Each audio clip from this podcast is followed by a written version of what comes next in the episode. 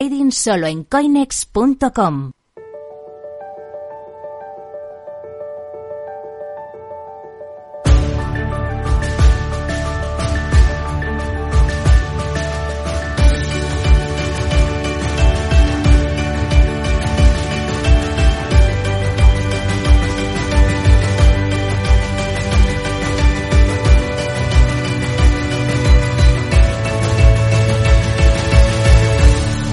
En Capital Radio, Cripto Capital, con Sergio Fernández.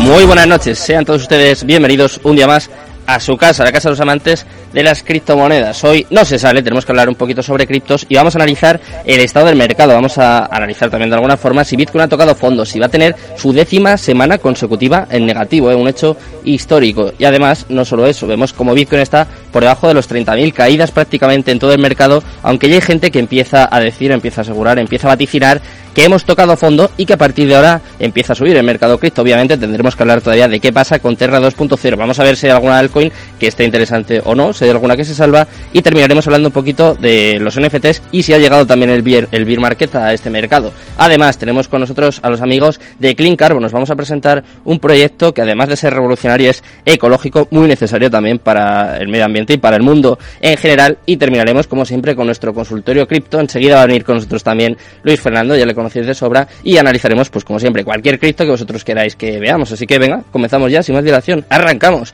Cripto Capital, claro.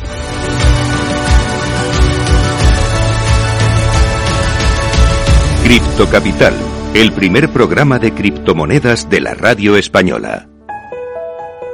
Minuto y resultado, top 10 como todos los días, da igual que sea viernes, aquí no se va nadie y tenemos que analizar, pues por supuesto, cómo está el mercado cripto en estos momentos. Arrancamos por Bitcoin, por la más importante. Está negativo, está dejándose un 2,35% en estos momentos hasta los 29.566 dólares. En segundo lugar, tenemos Ethereum, como siempre, cae un poco más que Bitcoin. En concreto, se deja un 3,88% hasta los 1.750 dólares. En tercer lugar, empezamos con las stablecoins, empezamos por Tether, que también está negativo, cae un 0,03% hasta los 0,99 centavos. En cuarto lugar, tenemos OSD Coin, la única que está en positivo dentro del top 10 está subiendo muy poquito, eso sí, un 0,02% y ha vuelto, ya tiene la paridad con el dólar, está clavada en el dólar, eso sí. En quinto lugar, Binance, en negativo también, se deja un 2,78%, está en 296,71 dólares. Sexto lugar, para Cardano, también en negativo, la que más cae prácticamente dentro del top 10, solo le supera Solana, se deja un 4,03% hasta los 0,55 centavos. En séptimo lugar, vemos a Ripple, también está en negativo, tampoco se salva, se deja un 2,67% hasta los 0,38 centavos. En octavo lugar,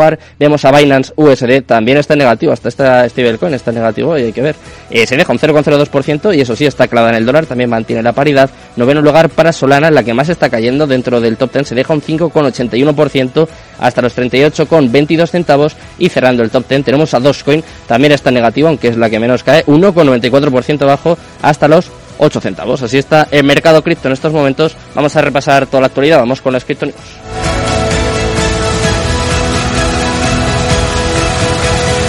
En Capital Radio, Cripto Capital, con Sergio Fernández. Cripto Noticias. Empezamos a repasar toda la actualidad del mundo cripto y vamos a empezar por Nueva York, ya que el Senado de Nueva York ha aprobado un proyecto de ley de prohibición de la minería de Bitcoin por preocupaciones ambientales. Y nos viene perfecto con la entrevista que vamos a tener después. Te cuento, mira, un proyecto de ley que apunta a la minería de Proof of Work fue aprobado por el Senado del Estado de Nueva York el viernes 3 de junio para abordar algunas de las preocupaciones ambientales que se han planteado sobre las criptomonedas. Bitcoin y algunos otros proyectos de criptos emplean la técnica Proof of Work de consenso para validar las solicitudes de transacción.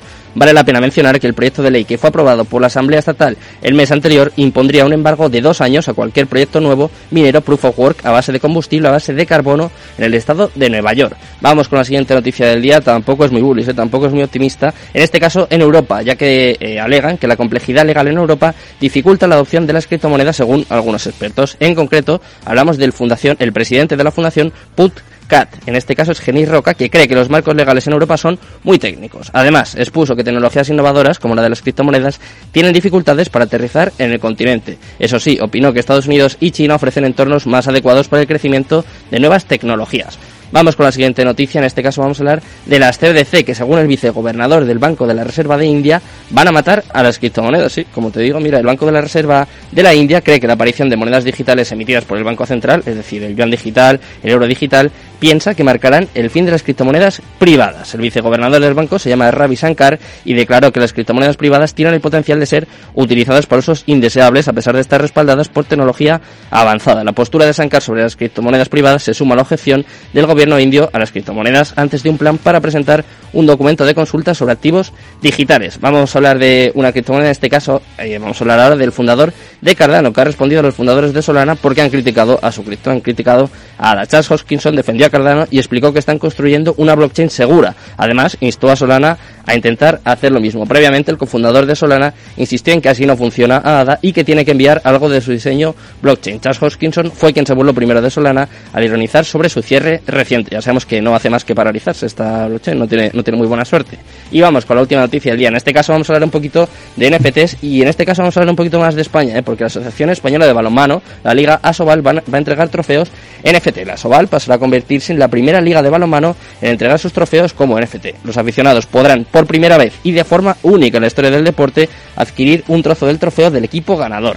Pese a la reciente caída en el interés general por los NFTs, el deporte parece seguir apostando en ellos como una forma de facilitar la interacción con el público aficionado. Así está toda la actualidad del mundo cripto. Vamos a desmenuzarla un poquito, vamos a analizarla al detalle con nuestra tertulia cripto. Así que venga, vamos que arrancamos en Twitch también. En Capital Radio, Cripto Capital, con Sergio Fernández.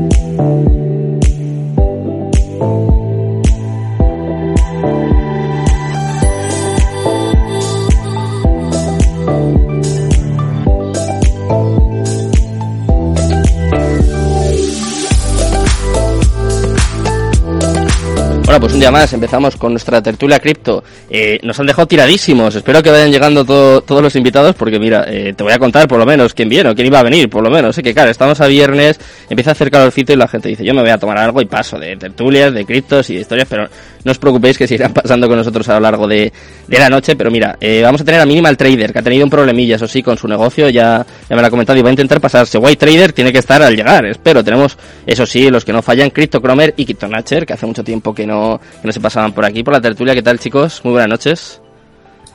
¿Cómo estás, Sergio? ¿Todo tranquilo? Muy bien, muy bien, muy bien. Buenas noches. Muy tranquilo, no, porque acabo de ser papi y hay, hay jaleo, hay jaleo, pero, pero bien, bien, bien muy contento. Felicitaciones, entonces. Una época muy bonita, muchas gracias. ¿Nene o nena? Es un nene, un nene, precioso además. Sí, le mando un, besito a Teo que además sé que estaba despierto, así que mira, aprovecho que, sé que me está escuchando.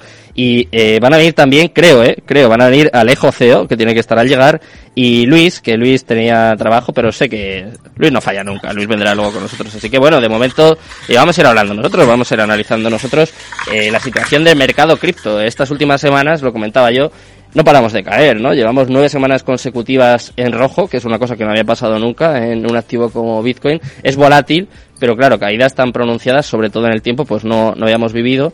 Y parece que podemos llegar incluso a la décima. De momento nos mantenemos fuertes, ¿eh? de momento estamos en verde en la última semana, subimos un 2,57%, eh, pero quiero saber un poquito vuestra opinión, quiero saber cómo veis, cómo veis el mercado.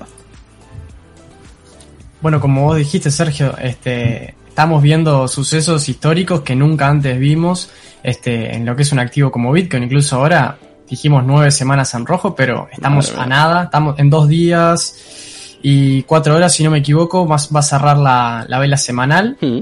y puede ser perfectamente la décima. En este momento seguimos estando en verde, pero claramente estamos viendo cosas que, que, no han sucedido, no solo en Bitcoin, porque cuando hablamos de Bitcoin también tenemos que hablar de los mercados financieros, mm. tal como el SP500, el Nasdaq, que también batieron algunos récords, entre comillas. Vimos, si no me equivoco, cerraron siete velas semanales bajistas, algo que no veíamos desde el 2001. Hmm. Eh, digo, los mercados globales están siendo afectados, no solo, no solo Bitcoin.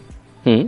¿Qué piensas, Cromer? Eh, nos estamos viendo un poco afectados por lo que he comentado aquí eh, Nacho, nos están arrastrando en este caso las bolsas, la inflación, es verdad que estamos eh, viviendo una situación muy complicada, ¿no? Pero eh, sí que es verdad que Bitcoin eh, parecía independiente, ¿no? Pero cada vez quizás lo parece menos, cada vez quizás la correlación con las bolsas es mayor, no sé, no sé qué opinas. Eh, sí, eh, la correlación, o sea, es bastante fuerte y siempre lo ha sido así. Eh, de todos modos, o sea, yo no soy economista, entonces no, no tengo una opinión formada sobre ese tema de los mercados y tal. Eh, o sea, yo miro Bitcoin 100% y tal, y obviamente miro los factores que lo afectan. Pero a mí, sinceramente, lo que haga el SP, la verdad, no, no es lo que más me importa en ese momento. O sea, me guío en otras cosas para ver Bitcoin y, o sea, yo creo que a largo plazo estamos en puntos de compra buenísimos. Mm. ¿Pensáis que hemos tocado fondo ya por fin? Porque hay mucha gente que ya empieza a vaticinar. De hecho, he visto eh, comparaciones con 2018, con 2017, incluso que vivimos situaciones de mercado parecidas y ahí eh, se marcó un suelo que a partir de ahí, bueno, pues Bitcoin ya sale disparado y hay gente que empieza a vaticinar que de repente a lo mejor sube a 8000 o que parece que, eh, no sé, que empieza, que podemos empezar a, a subir. No sé, no sé qué opinión tenéis, si tenéis un análisis. La realidad, en mi caso personal, es que no. Yo no intento acá este, comprar el, el bottom, sería en inglés. O sea, comprar Mm. el piso este, es algo súper impredecible. Digo, el que te lo asegure o que te lo confirme que 100% va a ser así, duda de ello, porque al fin y al cabo nadie sabe el futuro. Pero la realidad es que nos encontramos en puntos óptimos, tal como dijo Cromer, y va a depender siempre de la estrategia de cada uno. Yo perfectamente puedo destinar cierto capital a lo que es el largo plazo y acumular satoshis. Entonces, luego de un descuento de, de Hammer en este momento, pero desde el all time high tenemos un descuento de un poco más de un 50%, eh, casi un 60%, no vas a comprar este activo, que su tendencia, si vemos un gráfico desde que salió hasta el día de hoy, es sumamente alcista, por más que estemos claramente en una estructura desde noviembre que, tiende a la baja. Mm. O sea, ya podemos decir que estamos en bear market, porque nos ha costado, ¿eh? es verdad que, bueno, marcamos el máximo histórico en, en noviembre, han pasado ya, pues, unos cuantos meses, eh, prácticamente ocho meses, pero nos ha costado mucho afirmar, ¿no? Asumir que estamos en un bear market. Eh, no sé, no sé qué pensáis vosotros. Podemos decir ya que estamos, que estamos saliendo, que todavía queda. Es, yo justo leía el otro día una noticia, perdón Cromer si vas a decir algo, pero leía una noticia que decía que luego de un 20%, esto era más relacionado a lo que es el SP500, Hmm. que luego de un 20% de caída oficialmente estábamos en un bear market. Es como, ¿de qué sirve eso? Porque al fin y al cabo, un montón de veces que el SP cayó un 20% y oficialmente arrancaba un bear market, ahí empezó a subir. Entonces es como guiarte, es como un indicador lagueado eso del 20%, dado que es como guiarte en de cuando cruzan las medias móviles, que se llama el, el Golden Cross o el Sí. Dead Cross, son indicadores, como digo, lagueados, que representan lo que pasó el- en el precio eh, un tiempo atrás, ¿cierto? Entonces, decir que estamos arrancando el bear market es como que, ¿de qué me sirve ahora si ya caemos un 60%? Eh, eh, yo lo veo un poco así. Y de estar saliendo hasta que la estructura no se muestra alcista, tampoco podemos afirmar algo, afirmar algo que no sucedió. Es la realidad. Pero va a depender, como digo, siempre de la estrategia de, de cada uno, de lo que sea invertir en este activo, el plazo. Eh, justo el otro día me habló una persona que decía, mira Nacho, yo compré Ethereum y en junio lo tengo que sacar para pagar ciertas cuentas. Entonces vos ya ahí ya estás con el plazo limitado y eso es un factor importante Mm. a la hora de invertir. ¿Qué opinas, Crome? No, también, o sea, yo comparto bastante, eh, por algo mi amigo. Eh, no, pero, eh, o sea, a mí me pasa lo mismo. Ponele, ahora hablan todos de recesión económica, de crisis inmobiliaria, la burbuja, del SP, pero eso lo tenían que haber dicho cuando estábamos en 70.000, ¿no? Ahora que ya caímos, no me vengas a hablar de recesión económica, o sea, ya vi que todo cayó, pero ahora no me sirve, o sea, eso me tendría que haber hecho antes. Entonces, o sea, no es algo que en este momento me interese. O sea, si miras la curva logarítmica de, de Bitcoin, o sea, el límite más abajo está en 20.000, 19.800 por ahí. O sea, yo creo que ese sería el, el bottom máximo y de pasarlo hablaríamos de una tendencia mensual bajista que nunca se vio en Bitcoin. Entonces, no sé. Pero de momento, o sea, si- siguiendo con la tendencia alcista que tiene en un gráfico mensual, que es un gráfico para años, eh, o sea, yo creo que el, el fondo estaría en 20.000, que no quiere decir que necesariamente lleguemos ahí. O sea, todo depende del volumen. O sea, el otro día lo, comentaba que el precio se mueve en la liquidez.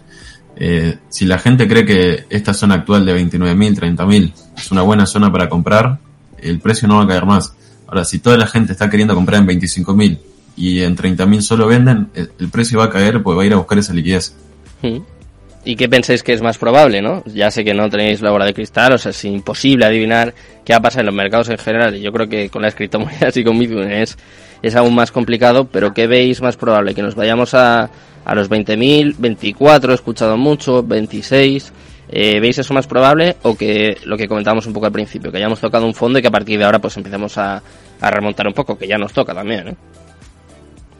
Personalmente, o sea, a lo que yo creo que va a pasar, pero es nada, nada certero, como decís. Sí. Eh, yo creo que vamos a tener una visita a los 25.000 o 24.000 para buscar liquidez, porque hay demasiadas órdenes en esa zona, demasiadas órdenes. Y después, o sea, no, no creo que toquemos esa zona y empecemos a subir, sino que vamos a hacer un rango y, y vamos a estar por este tiempo, por esta zona de 30.000, 25.000, un par de meses. Un par de meses. Mm, Madre sí, mía, te diría que sí. Mira, tengo un mensaje por aquí de White Trader. Dice, señores, discúlpenme, espero que se dejen a la tertulia. Estaba el pobre malo, está en la cama hoy. Se nos ha juntado todo. Pero bueno, espero que, que se vayan incorporando poco a poco. Lo más importante es que se, que se recupere y que estén, que estén todos bien y ya, ya estaremos otro día, ya coincidiremos otro día en la tertulia, por supuesto. Eh, ¿Qué opinas tú, un saludo a White. Mm. Que se mejore. Un crack. Sí, se Un ve. Se ha juntado. Es que claro, estos cambios de tiempo son complicados. ¿eh? Aquí en Madrid, entre el calor que hace, luego por la noche no, el aire acondicionado, es complicado. ¿eh? Acá en el otro, en la otra parte del mundo, acá estamos con mucho frío. frío. Sí, con mucho frío. Bueno, veo Sí, los sí, dos sí. con sudadera, ¿eh? es verdad. Eh, y sí, y la verdad que está frío, muy frío. Acá en mi casa, por suerte, estoy calentito, te diría, pero no, lo que es afuera está polar, está polar de verdad. Y eso es un poco lo que se trasladaba al, al mercado. Mira, a ver, espera, que os pongo otro mensaje. Dice, estoy que no puedo juntar tres palabras sin toser. Nacher y Come y Cromer hablamos y Sergio, que se en la tertulia enormes. Bueno, pues muchas gracias a White Trader, por supuesto, le mandamos un, un abrazo y que se mejore. Eh, ¿Qué opinas tú, Nacher? Eh, ¿Qué opinas eh, de lo que estaba comentando Cromer? ¿Qué es más probable? Bueno. ¿Qué niveles? Un poco lo que... A mí me gusta, viste, hablar siempre un poco de, de niveles, ¿no? Sí. Yo soy más de ir nivel a nivel y no intentar predecir un movimiento en una estructura macro que perfectamente podés acertar, podés pifiar, es la realidad. A eso también estamos expuestos. Para que estoy en este mismo momento viendo mi, mi análisis en acá en el- que tengo en TradingView. Y sí, tal como decía Cromer, la ubicación de, por ejemplo, la EMA 200, que yo no soy muy de medias móviles, pero sí es algo que tengo en cuenta, sobre todo la EMA 200, que considero que es una media móvil que en cripto se respeta bastante, y está ubicada, como, como dijiste tú, creo, Sergio, Sí. en los 24 mil dólares aproximadamente. También tengo puntos de interés, empezando en los 19.300, que son los 20 mil. Y, y la realidad es que, el, como vos decís, nunca podemos estar certeros de algo, por eso, si tu estrategia, yo tengo cierta, cierto porcentaje de mi capital que lo destino sí a lo que es el largo plazo y acumular en, en niveles que los considero relevantes. Y tal como puse en Twitter hace creo que dos semanas y media, cuando estábamos en 28.900, estamos más o menos lo mismo, Sí. que ahí em, había comencé a acumular Bitcoin porque lo considero que es un precio este, bueno y aparte que mi análisis desde que estamos en el más o menos 45.000 yo esto lo veo como un rango que arrancó del año pasado Sí. un rango que desviamos por la parte alta en estos momentos estamos desviando por la parte baja no tuvimos ninguna vela semanal eh, ni la vela mensual cerró por debajo por debajo de las zonas relevantes que son más o menos los 28 mil dólares Sí. entonces yo esto de momento lo veo como una toma de liquidez para tener un respiro alcista. Eh, veo lo que vi fue una desviación en la parte alta, que fue el máximo histórico, y una desviación en la parte baja. Yo claramente, sabiendo y actuando acorde a mi plan, que los planes están para fallarse, teniendo mis puntos de invalidación, eh, teniendo en cuenta eso, yo voy a, voy a actuar acorde. Yo cuando estaba en 45.000, a todo el mundo les decía, compras en 28, obvio, si baja a 28 voy a comprar. Pero ahora cuando estamos a estos precios, la realidad es que ya estamos viendo precios más abajo. Y es lo que pasa siempre, ¿no? Este, nunca un piso, este, yo esto lo había leído de, de no sé quién, la verdad, pero que un piso nunca se va a ver lindo, nunca vas a ver noticias buenas, nunca vas a ver eh, sentimiento positivo, eso olvídate. Entonces, y siempre cuando estamos en los máximos, eh, vas a ver todo cosas positivas, que si nos trasladamos a noviembre, era solo noticias positivas, NFT pumpeando, eh, salidas de proyectos a cada rato, que aprovechando el boom del momento. Eh, es difícil ahora para un proyecto nuevo lanzarse al mercado y tener aceptación, independientemente si sea bueno o malo, porque hay proyectos muy buenos que, que el mercado se los come, es la realidad nos manipulan, ¿eh? nos manipulan, nos manipulan un poquito con las noticias. Eso sí, hay proyectos eh, que, bueno, ya lo voy cebando, ya a las once y cuarto más o menos vamos a tener una pedazo de entrevista con Clean Carbon, que es un proyecto bueno que se arriesga, ¿eh? a pesar de la situación del mercado, eh, pues bueno, pues confían en su proyecto. No me extraña, porque me parece que, que, es un proyecto que tiene, por lo menos, muy buenas, muy buenas intenciones y, bueno, pues eh, hay que, hay que apostar, hay que arriesgarse también a veces. Eh, ¿Os parece que si compartimos un análisis? Porque lo estáis comentando y claro, hay gente que nos escucha por la radio que obviamente pues se puede se lo puede imaginar, pero así para la gente que nos esté viendo por Twitch, si os parece compartimos pantalla y que, visualicen un poco lo que lo que vamos comentando. Vamos a innovar un poquito, ya que ya estamos poquitos, pues venga, vamos a hacer cosas nuevas. Si quieres yo te puedo compartir pantalla y ponemos mi gráfico de, de TradingView. Venga, vamos a ver. Eh, compartir. Nunca lo hice esto, ténganme. No, no te preocupes, es muy fácil, ¿eh? Mira, ahí abajo te sale compartir. Pantalla 1 acá, pantalla 1. Voy a poner mejor. Vamos a analizar un poquito cómo está Bitcoin. Lo comentaba antes, ¿eh? por lo menos seguimos en negativo. Está viendo una noticia, porque claro, yo no puedo parar quieto y estaba ahí trasteando, que Bitcoin ha caído un 20, o sea, Bitcoin, perdona, Ethereum, no, es la minería de Ethereum, ha caído un 27% en el mes de mayo, me ha llamado la atención. Pensaba yo que era Ethereum como, como activo, como, pero no, no. Vale, pues ya tenemos aquí el, Ahí se ve. Ahí está, vamos a ver. Tú avísame si se ve y... Sí, sí, sí, se ve, se ve perfecto. Perfecto. Bueno, esto era un poco lo que estaba comentando antes de antes, pero sin el gráfico, es que yo esto lo veo como un rango, ¿cierto? Esto es un gráfico semanal en Bitcoin y yo esto lo veo como un rango que comprende desde los 30 mil dólares aproximadamente hasta los 64.500 aprox tuvimos la desviación por la parte alta, que ya fue confirmada, una desviación se va a confirmar luego que la desviación sucedió, ¿cierto? En este momento con lo que estaba especulando, hablaba, era con una desviación por la parte baja, ¿cierto? Que, como comenté, aún no, no está confirmada, ¿cierto? Eh, luego tenemos, si vamos a un poco unos time frames más chicos, acá vamos a entrar en gráfico diario vemos cómo este, los rangos son rangos en cualquier temporalidad, las desviaciones ocurren en cualquier temporalidad. Esto es un rango en una temporalidad diaria que tuvimos la división por la parte alta, que acá eh, mucha gente entró en FOMO. Aparte lo digo de primera mano, un amigo mío, eh, toda esta acumulación que tuvimos acá, nada, Bitcoin horrible. Cuando quebró esta, esta acumulación que tuvo, que si no me equivoco fueron cinco toques aproximadamente, acá, eh, espérame, tuvimos un toque, dos, tres, cuatro. En el quinto toque que logramos romper, esto era el breakout que todo el mundo hablaba en ese momento. Y mucha gente se quedó atrapada acá. Es la realidad, porque incluso retesteamos por el otro lado. Y acá mucha gente entró en compras que en estos momentos se encuentra atrapada. Hoy nos encontramos acá, pero voy a volver al gráfico, al gráfico semanal y activar solo Vamos a desactivar todo esto. Esto lo vamos a borrar. Y lo que hablaba era esto, que aún no tuvimos ninguna vela semanal que cerró por debajo de los 28.850, que lo considero un nivel, un nivel importante, que en caso de cerrar una vela por acá debajo, nos podríamos empezar a preocupar y ver eh, puntos de intereses más abajo, ¿cierto? Pero ni siquiera en un gráfico mensual eh, cerramos por debajo, ¿cierto? Entonces yo esto lo veo como que es una toma de liquidez tuvimos la toma de liquidez aquí, en la parte alta que desviamos, y en estos momentos tomamos liquidez por debajo. ¿Hay liquidez en esta zona? Ni que hablar. Acá podemos ver con este indicador que nos muestra los Fair Value Gaps, que nos muestran imbalances en el precio. Podemos ver que hay imbalances. Entonces, pero, pero también hay imbalances por la parte alta, ¿cierto?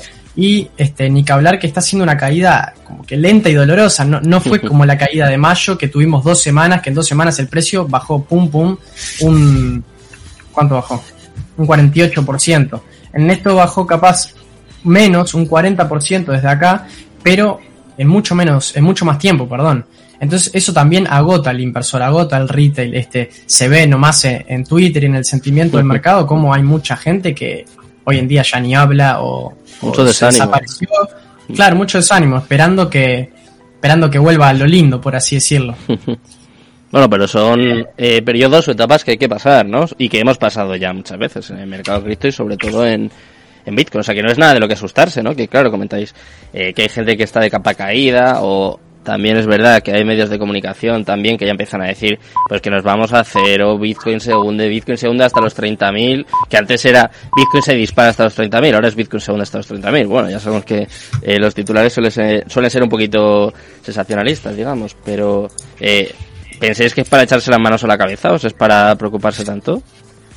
No sé. Si estás preocupado, yo creo que es porque estás sobreexpuesto. Es la realidad. Si vos estás este, preocupado por lo que pasa o con miedo, ya ahí ya estás perdiendo porque vas a actuar con miedo, eh, no vas a actuar de forma racional, que hay mucha gente que no le da pelota a la parte psicológica, yo tampoco se la daba en su momento, pero después entendés que, que es más importante de lo que parece, es la realidad. Eh, la psicología en esto. Entonces, si vos estás sobreexpuesto, probablemente seas propenso a tomar malas decisiones. Hmm. ¿Qué opinas, Cromer? ¿Qué te ha parecido este, este pedazo de análisis, eh, desde luego, de, Nacho? Eh, muy bueno, Nacho ya, me lo había compartido y sí, la verdad que es muy bueno lo que comenta él. Eh, y, y también lo que habla de estar sobreinvertido y pensar a largo plazo, o sea, lo que hay que pensar, o sea, lo que hay que definir cada uno es a qué venís al mercado. Hay gente que quiere hacer una plata extra para mañana, la semana que viene, el mes que viene, hay gente que viene a años. Entonces, dependiendo en eso, es cómo tenés que operar vos el mercado. Mira, así. Si puedo compartir esto. Sí, claro. ¿Yo, sigo compartiendo? Eh, no estoy seguro de que se pueda los dos a la vez. No, no, no, no, digo para, para sacarlo, porque lo último que ah, faltó decir es mi nivel relevante en cuatro horas, que son los 32.600, que como lo vengo diciendo hace bastantes semanas, este es el nivel que considero relevante a superar para posicionarnos eh, de forma alcista, ¿cierto? Para pensar en un posible cambio de estructura. Mm, tendría que ser... Con esto, Perdona. Cierro mi análisis. ¿Tendría que ser antes de que termine esta semana o no? No, necesariamente, no necesariamente. Yo este nivel lo tengo eh, colocado como que en caso que tengamos unos cierres diarios por encima de esta zona, eh, vería algún time frame un, poco más chico, alguna confirmación en un time frame más chico para ahí sí posicionarme al alza, al menos hasta este supply diario que tengo marcado, que es más o menos en los 39 mil dólares. Vale. Bueno, pues hasta ahí el pedazo de análisis de Natcher. Eh, ¿Querías compartir algo, Cromer? Eh, sí. ¿Le damos? Eh, a ver, vamos a ver. Estas son las cosas del, el directo. Menos mal que ya estamos curtidos y nuestros oyentes, nuestros espectadores también. Dicen, bueno, esto es, esto es lo normal. Mira, ya lo, tenemos aquí. Ah, ya está, perfecto. Bueno, este es un gráfico mensual de Bitcoin. Tenemos del 2011 hasta ahora.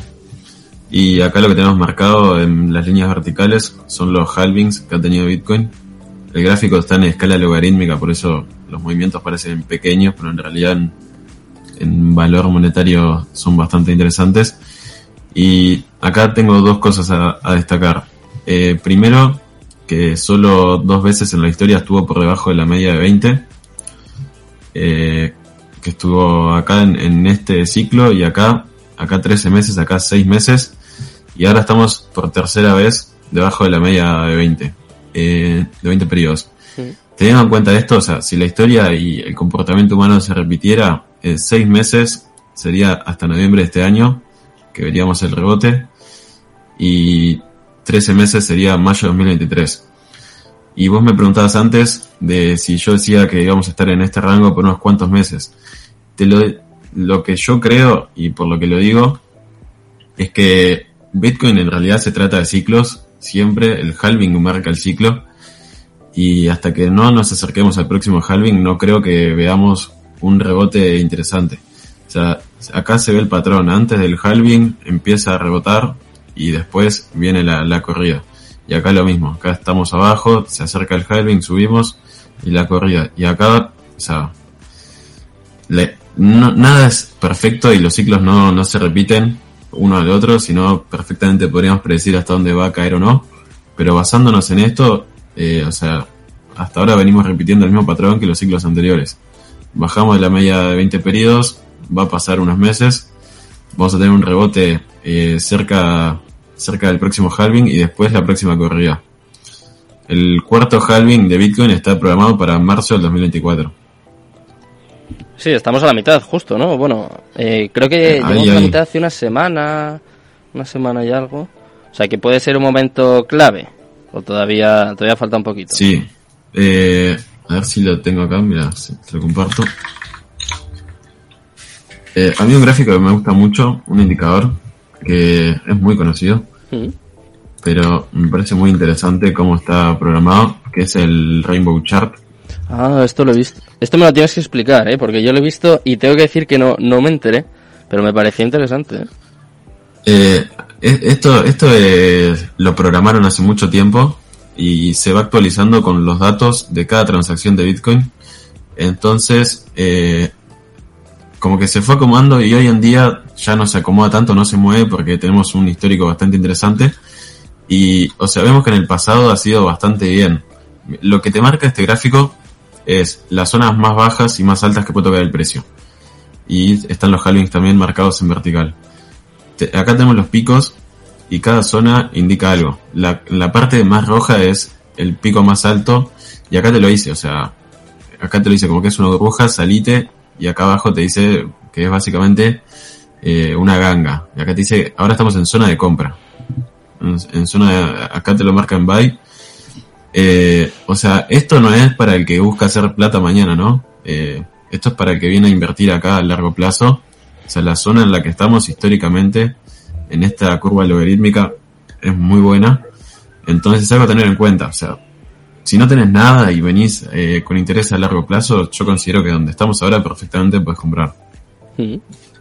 Vale, pues ahí tenemos también el análisis de Cromer, ya hemos visto también el de Natcher y tenemos a White Trader que está aquí interactuando, que por cierto, eh, animo a los espectadores y a los oyentes también, por supuesto, eh, que nos pueden escribir como siempre al 687-050600 o mandarnos también notas de audio a que interactúen, que nos pregunten y que, que nos digan también pues lo que piensan que puede pasar en este caso con Bitcoin. Y mira, por ejemplo, White Trader dice, sigo, sigo diciendo que puede haber recogida de LQ por los lows lo veo en 48.000, 50.000 y luego ya veremos.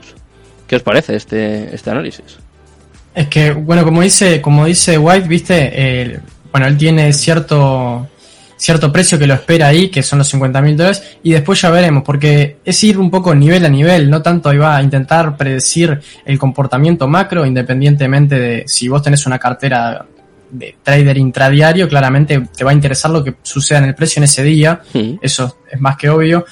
Y ni que hablar que si estamos invirtiendo a largo plazo, vamos a ver un poco más de métricas on-chain, como la que nos mostró Chroma recién, estar más preocupado de, ciertos eventos un poco más macro y no tanto viendo lo que va a pasar en cuatro horas, si, si va a romper eh, cierto, cierto nivel, ¿cierto? Hmm. Eh, después, me encantaría que, me explicara en realidad White lo que él está viendo, porque claramente con un mensaje supongo que no logro entender a fondo su idea, pero ni que hablar que seguramente esté bien respaldada. Así que esperemos que White nos lo mande a 50k. Sería un buen, un buen momento para aquellos que no tengan liquidez, que, a ver, siempre lo digo, hay que tener liquidez eh, en el mercado. Un 50, algunos hablan de que tener un 20%, 30% está bien pero la realidad es que yo considero que en el mercado cripto, con lo volátil que es, tener un 50% de, de, liquidez o incluso más no está mal. Eh, adecuarse claramente a lo que son los ciclos y a lo que son las estructuras de mercado. Si estamos en una estructura claramente alcista, quizás podemos tener menos porcentaje de liquidez, pero en estos momentos usar la liquidez con cuidado, ¿no? Y para aquellos que no tengan liquidez, un, un pump a esa zona que dijo White este, sería ideal para, para reposicionarnos, rebalancear, independientemente si sigue subiendo o no, pero este, como que volver a arrancar. A veces está bueno y, no siempre tenemos la posibilidad porque o no queremos vender en pérdidas o queremos aguantar más, eh, vender todo y como que volver a arrancar con, una cabeza fresca, a veces es una, una buena opción para todos. Hmm. ¿Qué opinas eh, de esta reflexión, Cruz? Eh, 100%. Eh, para ser rentable en el mercado este tan volátil, lo principal, por encima de saber analizar Bitcoin, lo que quieras, es tener una buena gestión de riesgo, pues hemos visto gente que ha ganado muchísimo, pero así como lo ha ganado, lo ha perdido. Porque capaz que le salió una moneda bien, le salió otra bien, fue todo invertido en algo y después devolvió toda la plata al mercado. Entonces, tener una buena gestión de riesgo, tener liquidez, eh, saber cuidarla, o sea, si vos estás haciendo una, un DCA y compraste en 35.000, no vas a venir a comprar ahora en 30.000. O sea, tenés que ir eh, comprando escalonadamente. Yo mi última compra la tengo en 40.000, todavía no compré. Eh, estoy viendo a ver qué pasa. Prefiero comprar con confirmaciones, todavía no, no compré nada en esta zona. O sea, que piensas que puede caer más, entonces. Sí, perfectamente. Eh, no, eso, he visto análisis en Twitter, hay de todo. He visto análisis a cuatro mil dólares, cinco mil dólares. Hay, para lo que quieras. Yo O sea, si, vos sos, si vos sos alcista, vas a encontrar mil análisis alcistas. Si sos bajista, vas a encontrar mil bajistas. O sea, hay para todos los gustos. Vos Sí. tenés que intentar agarrar un poco lo mejorcito de cada uno y formular tu propia opinión y gestionar el riesgo de forma adecuada, que comparto a pleno lo que está diciendo Cromer. Cromer. Esto es un juego de, de supervivencia, quieras o no. Perfectamente te puede ir muy bien, pero donde arriesgues de más, eh, puedes tirar todo lo cosechado de capaz en 2-3 años por la borda. Y, y ha pasado, de conozco gente de primera mano, los dos conocemos de gente que hizo mucho y hoy está en pérdida capaz. Luego de estar 3 años en el mercado o más. Sí, esto es el- la selva, ¿no? Como se, dice- como se dice siempre, el viejo Sí. este. Eh, estábamos comentando que hay análisis de para todos los gustos, también hay opiniones para todos los gustos y es viernes y obviamente pues yo tengo que traer aquí algunos vídeos y mira, voy a traer al CEO del fondo de George Soros, eh, cuidado, eh, hablamos de especulación, este hombre tumbó la libra y vamos a ver un poco la opinión que tienen sobre Bitcoin y a ver si vosotros la compartís, a ver si estáis de acuerdo y a ver si los oyentes y los espectadores también, a ver, vamos a ver. It's unclear whether crypto is really going to take off or the government's going to do something. What is your own view on crypto? It's here to stay. I think it's gone mainstream. Fidelity just announced you can put it in your 401k. Um, the one caveat I would say is, first of all, climate impact is going to become increasingly in focus. So in that context, I think Ethereum is likely to gain some more traction over Bitcoin. The other thing I would say is that um, when we look at companies in the kind of blockchain crypto space, you know, it might be a security audit company. They all have, have massive treasury accounts with a lot of coins in them. Um, and to me, that creates a little bit of near-term vulnerability. Um, but that said, I think, I think blockchain technology is going to have some great applications and, um, crypto's here to stay. Bueno, terminaba yo creo que con el titular, ¿no? Que las criptomonedas están aquí para quedarse. Además dice que la tecnología blockchain piensa que va a tener muchas aplicaciones en un futuro, que yo creo que es algo evidente y en lo que empieza a ponerse mucha gente de acuerdo, ¿eh? Porque eh, voy a daros unos datos, por cierto, que me han flipado en las últimas semanas. Por ejemplo, en el Banco Central Europeo dijo que el 10% de la población europea ya tiene criptos o, o ha tenido. Me parece un dato importante. El otro día la Fed también eh, decía que el 12% en Estados Unidos. Aquí en España me parece que la media estaba también sobre el 12%. Somos de los países europeos que, que más ha tradeado con criptos o que incluso holdea. No sé si vosotros tenéis datos por allí, por, por Latinoamérica, pero sí que es verdad que empieza a verse como una progresión, ¿no? Muchas veces se compara con el crecimiento de Internet a finales de los años 90, que pues eso, quizás estamos un poco en los inicios, pero sí que se ve una curva ascendente, ¿no? Y también eso se empieza a reflejar un poquito en la adopción, que yo creo que es, es lo más importante, no es el siguiente paso que hay que dar para que de, de verdad el mercado se, se dispare. Sí, eh, acá en Uruguay la estadística creo que era el 1,6% de la población Ostras. tenía wallets 1,6. de, de cripto. Sí. Que igual eh, sobre la media de Latinoamérica estamos muy abajo. Argentina tenía bastante más. Me llama la atención, Eh, ¿eh? Venezuela y Brasil eran los tres primeros, me acuerdo. Si te das cuenta ahí entre Argentina y Venezuela, que son países que están siendo Claro. súper golpeados, Hmm. este es como que yo creo que ven a cripto como una salida. Entonces por eso también se está adoptando mucho más rápido lo que es eh, esto, este mercado en esos países. También bueno, lo que decía, eh, no sé el nombre la verdad, Hmm. eh, de la que mostraste recién, Sergio. Era un nombre que- muy, complicado, muy complicado. bueno, esa la, chica CEO, la que hablaba. la CEO del fondo de George Soros. Ok. Ahí, ahí lo. Este, hablaba de la tecnología blockchain, que es algo no súper distinto, pero es algo distinto a especular con criptomonedas. Es la realidad. Eh, perfectamente puedes especular con cripto e intentar sacar una rentabilidad y después las aplicaciones blockchain es otra historia. Eh, hay compañías este, que se están fundando y están utilizando esa te- tecnología. Entonces yo considero que esa tecnología sí vino para quedarse. Ahora, el especular con shitcoins, eso hoy lo tenemos, capaz que lo vamos a tener por más años, capaz que lo tenemos para siempre, pero no lo veo algo este, en lo cual pensar a largo plazo, sino más bien que entrar, salir en el momento y olvidarte, ¿no? Hmm. ¿Vosotros sois de los que pensáis que el...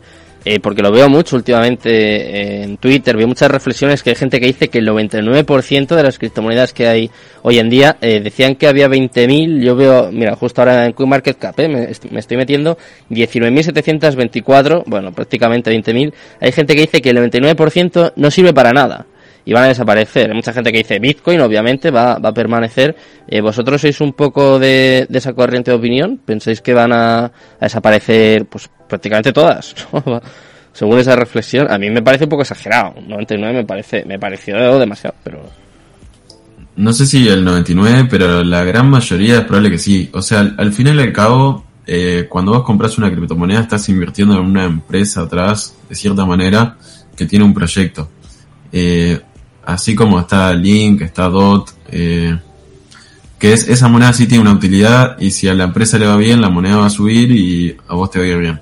Después hay monedas que sí son plenamente especulativas y hay monedas, ahora todo tiene una moneda. Eh, incluso salen los juegos NFT, estos también, todos tienen 30 monedas. Entonces CoinMarketCap está lleno de esas monedas que hoy en día ya murieron. Hay monedas ahí listadas que, que están por, porque en algún momento tuvieron una utilidad o se usaron, pero hoy ya no tienen volumen. Exacto, hay, hay muchísimos, hay muchísimos proyectos que son proyectazos. Este, la idea es tremenda, pero le sacan un token eh, y vos preguntas para qué. Digo, ¿para qué sirve? No, no tiene utilidad alguna. Y el único fin con lo que lo hacen claramente es recaudar dinero, que no está mal, pero digo, pero es algo completamente separado a lo que es el proyecto en sí, que puede estar muy bueno, pero le sacan token a todo, este, moneda a todo, y, y queda siendo al fin y al cabo un proyecto puramente especulativo, ¿no? Hmm. Que capaz que puede ser muy bueno a lo largo de años, pero este, nada, se los come el mercado en estos momentos, como estamos viendo ahora, que venimos en, en caída libre hace bastantes meses. Hmm. ¿Hay algunos proyectos que os gustan a vosotros especialmente? Por ejemplo, eh, comentabais eh, DOT, Polkadot, que suele ser muy recurrente aquí en, en las tertulias, Chainlink también, eh, bueno, muy muy conocida. Eh, hay algunas que, no sé, que os gusten, que, que penséis que se pueden salvar un poco de, de esta quema, sin ser consejo de inversión, ¿eh? que luego hay gente que se toma estas cosas a, a la tremenda. Esto es eh, la opinión, el gusto de Cromer y de, y de Natcher, pero quiero saber un poquito vuestra opinión. Eh, particularmente a mí, este, bueno, en estos momentos ni que hablar que hablar de altcoins es tomarlo todo con, eh, agarrarlo con pinzas porque la realidad es que si Bitcoin cae un 5% más, las alts van a sufrir un montón y también, este, para esto estaría bueno eh, mostrar un poco también el gráfico de la dominancia de Bitcoin, que actualmente si Bitcoin, este, perdón, la dominancia sigue subiendo, las alts van a seguir sufriendo. Entonces, este, también hay que saber cuándo posicionarte posicionarse en ciertas salts, independientemente de que el proyecto puede ser un proyectazo, porque a ver, DOT es lo mismo que era cuando valía 40 dólares que lo que vale ahora, que lo que es ahora cuando vale 10, pero hoy no quiere comprar nadie, es la realidad. Link, yo Link es, me animo a decir que es la única altcoin que jamás tomé profits, compré hace capaz dos años en 15 dólares, ¿Mm? eh, actualmente debe estar en 7 si no me equivoco, o un poco más capaz, 8 por ahí. A ver, a ver. Eh, 680. y, y está. lle- y llegó a, a 50, ¿cierto? Y este, y Link sigue siendo un proyecto que fue uno de los, de los que más outperformió en el bear market pasado, este, con un, con un equipazo, que el proyecto en sí tiene que ver con los oráculos, para los que no sepan, Hmm. que tenés que, tiene que, los oráculos, eh, mediante un API, mediante una fuente de confianza, agarran información externa para, para cumplir ciertos, este, parámetros de los smart contracts. O sea, es un proyecto eh, súper útil, súper útil. Y de los oráculos es el más conocido, el que tiene más acuerdos. Creo que tiene acuerdos con más de 1500 compañías. Es, algo, es un proyectazo, ¿cierto? Pero, este, como te digo, las salts las tenés que agarrar con una pinza porque al fin y al cabo son un mercado especulativo. Y, y el token nativo, que es Link, o sea, el proyecto es Chainlink, el token nativo es Link, tiene sí su, su utilidad, pero estoy seguro que el, lo- todos los que están escuchando, si alguna vez compraron Link, no fue para hacer este un, un nodo, que es para lo que los precisan, sino más bien para comprar Link en 6 y venderlo en 15 si pueden. Hmm. Entonces hablar de alts es un poco complicado. Por ejemplo, hay una que, que un poco ha defraudado en el último tiempo, que es RCR, que independientemente de lo que queda defraudado por el tema de, de lo que es el equipo, Hmm. este, está presentando, del punto de vista técnico, está presentando un volumen eh, que llama la atención. Se los dejo ahí para que si ustedes después lo quieren revisar. No sé si puedo compartir pantalla, Sergio, para mostrar Sí. justamente eso. Sí, por supuesto. Eh, el volumen que está, mm, está mostrando RCR, digo, me parece cuanto menos este interesante, ¿no? Mm. No, y el no. proyecto, a mí siempre el proyecto me, me ahí estoy compartiendo. A mí el proyecto siempre, ahí lo muestro, no Ahí sé si está viendo. Este es el volumen que está teniendo RCR en una escala semanal y está teniendo un volumen que llama la atención, ¿cierto? Y independientemente del proyecto, que a mi entender es un, es un buen proyecto, sobre todo me, me flipa, como dicen en España, los inversores, los inversores que hay detrás. Ay, se nos ha ido. Sí, lo, lo saqué, lo saqué. Ah, vale, vale, vale, vale, vale. Digo, qué susto. Este-. Este es un buen momento, yo creo, para, para investigar proyectos. No sé si para invertir, pero sí para investigar y, y poder ver a alguno escondido que quizás en, en un ciclo alcista nos puede dar buenos rendimientos. O sea, las alts son para, para tener lindos rendimientos, pero este, también nos pueden dar grandes pérdidas si no gestionamos bien el riesgo o si no usamos el debido stop loss o un debido punto de invalidación, ¿no? Mm. Bueno, pues vamos a ir incorporando más gente, más tertulianos. Tengo aquí al que nunca falla. Tengo por aquí a Luis. Vamos a comentar con él también un poquito su, su visión del mercado y yo creo que va a coincidir bastante con los dos. ¿eh? Creo que va a coincidir tanto con Cromer como con Acher. ¿Qué tal, Luis? Buenas noches, buenas tardes por allí. Mm, Me parece que Luis se nos, se nos ha pillado. A ver, puede ser. A ver, vamos a probar. Ahí estamos. Hola, Luis. Hola. Hola. Buenas noches. Buenas ¿Cómo tardes. Buenas tardes. ¿Todo bien? Buenas noches. Allá, ¿no? En Latinoamérica sigue siendo un poco tarde. Eh, un placer estar de nuevo con ustedes en Cromer Nacher. ¿Qué tal todo? Luis. ¿cómo estás? Un gusto. ¿Todo tranquilo? ¿Todo bien? Nos volvemos a encontrar. Todo bien. Sí, señor. Sí, señor. Eh, venga, me perdí un poco el inicio de la tertulia, de que más o menos iba la onda, que estaba un poco desconectado acá. Hemos estado hablando sobre todo sobre Bitcoin, un poco el estado del mercado cripto. Comentamos que eh, vamos camino o cerca de la décima semana consecutiva en negativo, que es un hecho histórico. No hayamos vivido nueve, vamos a por la décima. Hay gente que empieza a decir que hemos tocado fondo y que empieza a ser un poquito más bullish, un poquito más alcista, más optimista. Y bueno, pues queremos saber un poco tu opinión también. La contrastamos con Cromer y Natcher, que creo- me parece a mí que va a ser más o menos en la misma línea, ¿eh? pero queremos saber un poquito. Venga, venga. Eh, tío, es que es com- o sea, si yo me baso nada más en un análisis técnico, eh, me es complicado no creer que estamos en un piso o al menos muy cerca de él, ¿no? Mm. Eh, esta es la situación por el lado técnico, así que si yo no viera ningún contexto macroeconómico ni la situación mundial ni nada, yo diría, venga, hombre, es el piso. Me cuesta trabajo creer que no lo es. Eh, ahora, por cómo se ha comportado el mercado últimamente y pues como vemos que están afectando eh, este, esta entrada a una recesión, porque oficialmente no está, pero creo que estamos en una, es como Está claro. eh, difícil decir. Sí, claro, eh, creería que sí, podemos ver un poco más de caída en el mercado. No creo que sea una caída tan exagerada en tal caso de que la veamos. Estamos Mm. actualmente en el 29.600. Eh, de aquí podría venir fácilmente rebote. Es que incluso creería que podemos ver zonas de 38, 40 antes de buscar en suelo real en caso de que este no lo sea, ¿vale? Porque no soy como que mago para decir definitivamente este es el suelo. Me pareciera que técnicamente hablando sí lo es, pero en caso de que tengamos que seguir en un futuro, eh, hombre, 24 a 22 me parece una zona bastante interesante hablando de lo que es Nvidia. Y es que como todo se está comportando tan parecido, hablando de Ethereum, que es lo principal, lo del markup total, eh, las zonas o el siguiente soporte como tal fuerte, que es rompiendo un poco más abajo del tema de 200 en semanal, tiende a estar en, o sea, si comparamos gráficos, tiene que estar en una posición muy similar, el siguiente punto de soporte.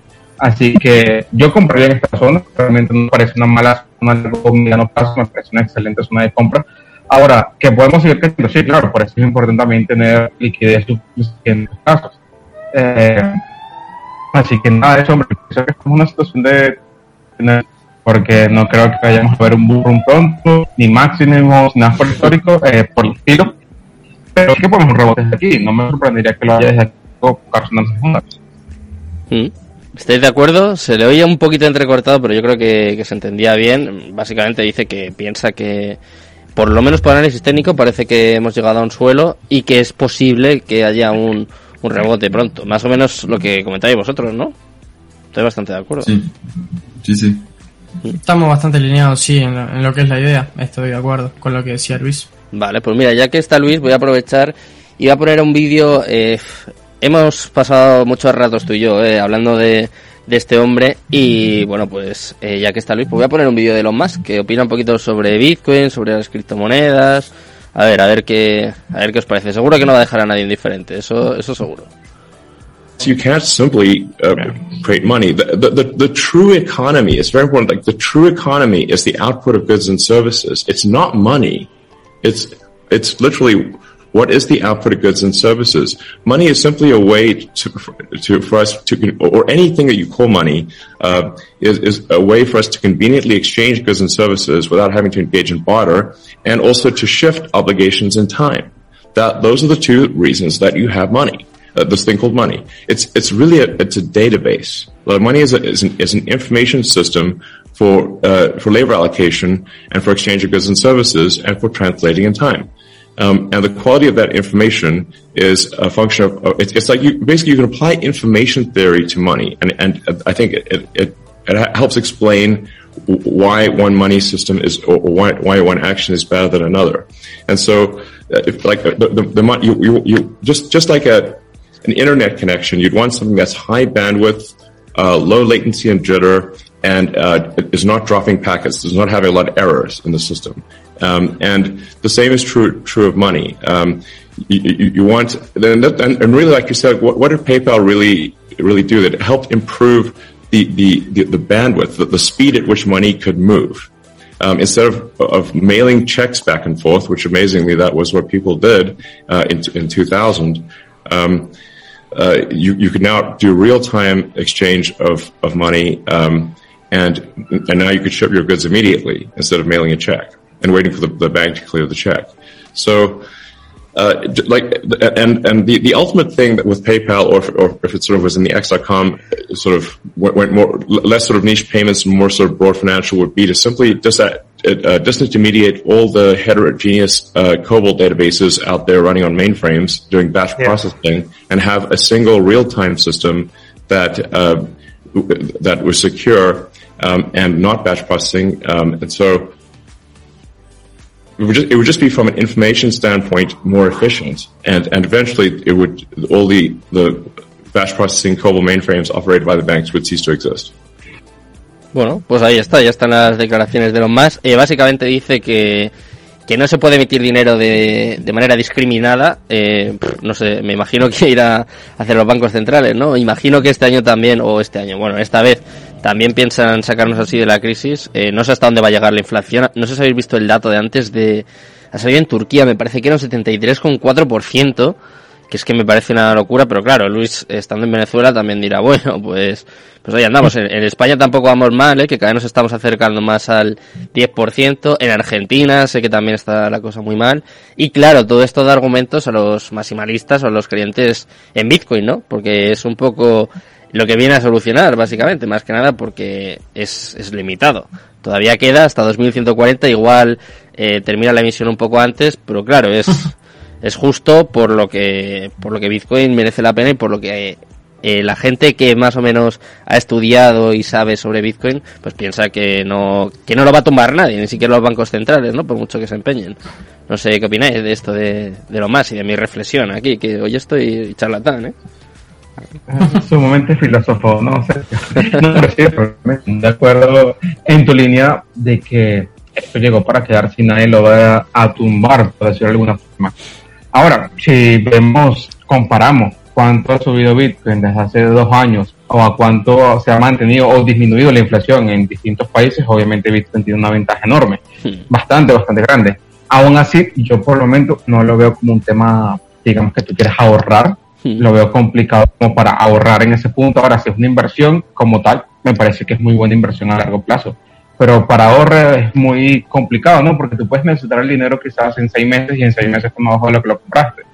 Puede pasar también. Entonces, si es para largo plazo, pues sí, claro que sí llegó para quedarse. Ahora, no creo que todo el mundo debería tomarlo, tipo dicen muchos maximalistas que solamente Bitcoin no te no tenga fiat no tan así, ¿no? Ahí va- debe haber como un equilibrio en ese sentido y saber para qué lo quieres.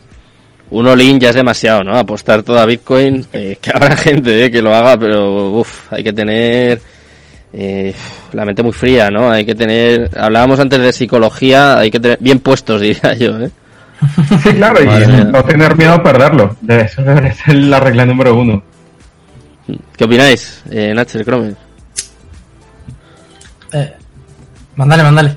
Eh, no, o sea, estoy bastante de acuerdo o sea, con lo que decía Elon Musk. En muchas cosas eh, que, que comparte por Twitter no me gusta, pero justo en esto sí. Eh, sí, le, le- o sea, ahora lo que estamos viendo también la inflación. Acá en Uruguay está en 9,6 anual. Uf, Eh, y todo lo- también el, el boom del precio de los commodities en el mundo es lo que está acelerando y hace que no se pueda detener. En, en todo el mundo está igual. Sobre todo el, el petróleo y el gas.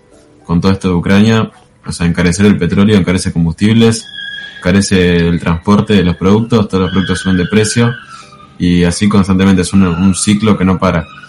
Entonces, o sea, sí, todo esto lo tenemos que tener en cuenta para Bitcoin, eh, porque al fin y al cabo afecta, pero a largo plazo, o sea, en dos años seguramente ya nos olvidemos todo este tema de la inflación y esto que es una historia. ojalá. Es que bueno, un poco, un poco lo que decíamos es que siempre el piso final nunca va a ser atractivo. O sea, si recordamos lo que fue la compra histórica o dorada de que fue en la caída del COVID, ¿quién iba a comprar esa caída? Cuando el mundo se estaba viniendo abajo. Eh, nadie. Y yendo a un time frame capaz un poco más chico, lo último que sucedió relevante este, fue la guerra de Rusia-Ucrania. Cuando automáticamente Rusia invadió Ucrania, ¿qué pasó en el precio de Bitcoin? Automáticamente cayó. Y esa fue la compra este, dorada en un time frame chico este, que, que hizo un impulso de casi creo que un 25%. O sea, entonces nunca el piso se va a ver, se va a ver atractivo. Y bueno, también lo otro que, otra cosa que decías vos, Sergio, era lo de ver a, a Bitcoin como un refugio de valor. Yo creo que, bueno, si bien es un activo sumamente alcista, es como que, bueno, ten- los tenés que tener bien puestos para poner todo ahí para, para asegurar que eso va a ser tu, tu refugio de valor, ¿cierto? Yo creo que diversificar al fin y al cabo siempre va a ser lo mejor. A largo No plazo, a largo plazo creéis que sí se podría considerar. A largo plazo entendemos 5 o 10 años, porque sí que es verdad que eso sí que se ha respetado, ¿no? A 5 o 10 años, eh, de momento, por lo menos, siempre ha, siempre ha subido. Ahí sí se podría considerar. Aún así, hay que, hay que tenerlos bien puestos, ¿eh? igualmente. Vamos a ser. Yo por más que lo considere capaz, este, que puede ser un refugio de valor, jamás, este, por una cuestión de gestión de riesgo y de administrar tu capital, jamás pondría todos los huevos en la misma canasta, como se dice. Es lo mismo que, incluso, a ver, yendo a lo, por ejemplo, lo que es el SP500, vos pondrías todo tu capital en un índice que desde su salida, o sea, desde hace décadas que es alcista, no estamos hablando de años como es Bitcoin, que salió, es relativamente nuevo en comparación a ese índice. Yo dudo que alguien ponga todo su capital en un índice. Eh, es solo por una cuestión de gestión de riesgo y de ver este dónde vamos a poder, dónde vamos a poner todo nuestro capital. Yo creo que diversificar al fin y al cabo siempre va a ser lo mejor, ¿no? Mm. ¿Y qué, qué pensáis o qué estrategia eh, se podría tener? eh? Porque, eh, como siempre incido, insisto, no es un consejo de inversión ni mucho menos. Pero claro, con como está ahora el mercado, eh, lo comentábamos, ¿no? Hace un año, pues iba a decir, venga, lo voy a decir, hasta el más tonto ganaba dinero en el mercado cripto. Es así, salían las memecoin, eh, cualquier cripto en la que metías tu dinero, pues, aunque no tuvieses ni idea, pues igual te hacía un por dos, un por cinco y parecía que todo el mundo sabía de criptos, que todo el mundo era trader, todo el mundo podía ganar, pero claro, ahora la situación no es la misma, ni mucho menos, ahora está mucho más complicado y eh, no sé qué pensáis, porque eh, yo veo muchas reflexiones que insisten o van por el camino de ser más conservadores. Por ejemplo, hay mucha gente que dice, pues yo he apuesto por Bitcoin, Ethereum y stablecoins, poco más. Eh, ¿Pensáis que esta estrategia es acertada a día de hoy por cómo está el mercado? Es el momento de protegerse y también eh, ¿Veis acertado eh, meter el dinero en las stablecoins? Porque claro, vivimos un pedazo de susto con Terra, con USDT, con, o sea, con Terra, con UST, con USDT todavía eh, yo creo que hay que estar un poco alerta, ¿eh? porque no ha recuperado la paridad y me parece que van dos o tres semanas. No sé, no sé, no sé qué pensáis, pero está la cosa, como se hunda USDT ya, yo creo que ya, hasta luego. No sé.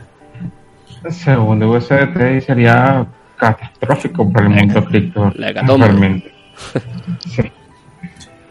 El UST lo que tiene es que está respaldada, o sea, todas las stables están respaldadas en algo. En el caso de Luna estaba, de UST está respaldado en Luna y en Bitcoin, que era la primer stable descentralizada por eso mismo. Eh, pero ya vimos que no, no funcionó bien. Eh, UST está respaldado en de todo, tiene bonos del tesoro, tiene acciones de todo, pero lo que tiene es que de toda su reserva, solo el 20% es líquida. O sea, si el día de mañana toda la gente quisiera vender su, su UST, eh, no hay cómo pagarlo. A mí la que más me gusta y la que más confianza le tengo es BUSD, que Mm. Binance tiene auditorías todos los meses, está auditada por la Fed, eh, y sí, sí, tienen una liquidez del 80 y pico por ciento. Mm. Hablamos de esto, pero también hay que decir ¿eh? que si todos intentásemos sacar el dinero del banco a la vez, eh, tampoco habría, ¿eh? O sea, que es algo, Exacto. algo Exacto. normal, que pasó también en Argentina. Pero claro, que es normal, ¿eh? Que hay miedo y, bueno, yo, yo lo entiendo, pero bueno, que pasaría yo creo que así en cualquier sitio, no sé, no sé qué pensáis. Sí, los bancos eh, al fin y al cabo juegan Hay que confiar. ese. Sí,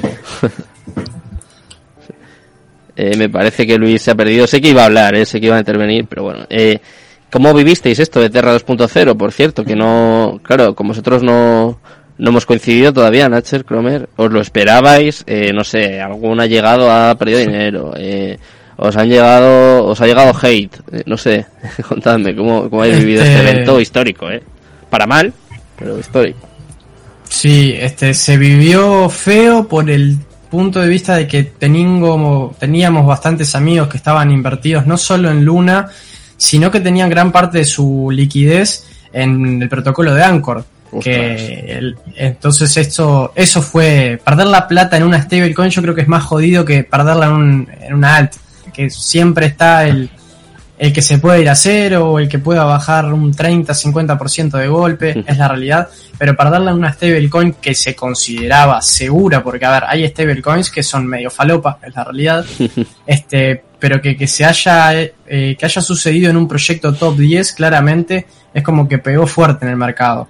Eh, tanto a mí como a Cromer, a mí, a mí me afectó en el punto de vista de que quise, quise especular con Luna a ver si podía eh, tener este, una ganancia así, pero más que eso, digo, no, no representó una pérdida grande debido a que no, yo no era holder de Luna, no tenía, tenía un porcentaje de mi liquidez que ya había sacado, o sea, por el simple hecho de que no, no quería tener la liquidez desperdigada en muchos lados, la había colocado una vez en Anchor solo para probarlo, este, para probar el protocolo en sí, para ver cómo funcionaba, porque tengo, tenía varios amigos que estaban ahí, pero ya el hecho de que del 20% anual a mí siempre me hizo mucho ruido, porque es como un 20% anual, acá en cripto capaz que puede parecer normal o puede ser este poco, porque hay gente que, que es poco, un 20% anual, este, los que están vestidos full cripto, pero vos vas a una persona del, mundo real, por así decirlo, y le hablas de un 20% anual y te dicen corre de ahí, es la realidad, ¿de dónde sale esa plata?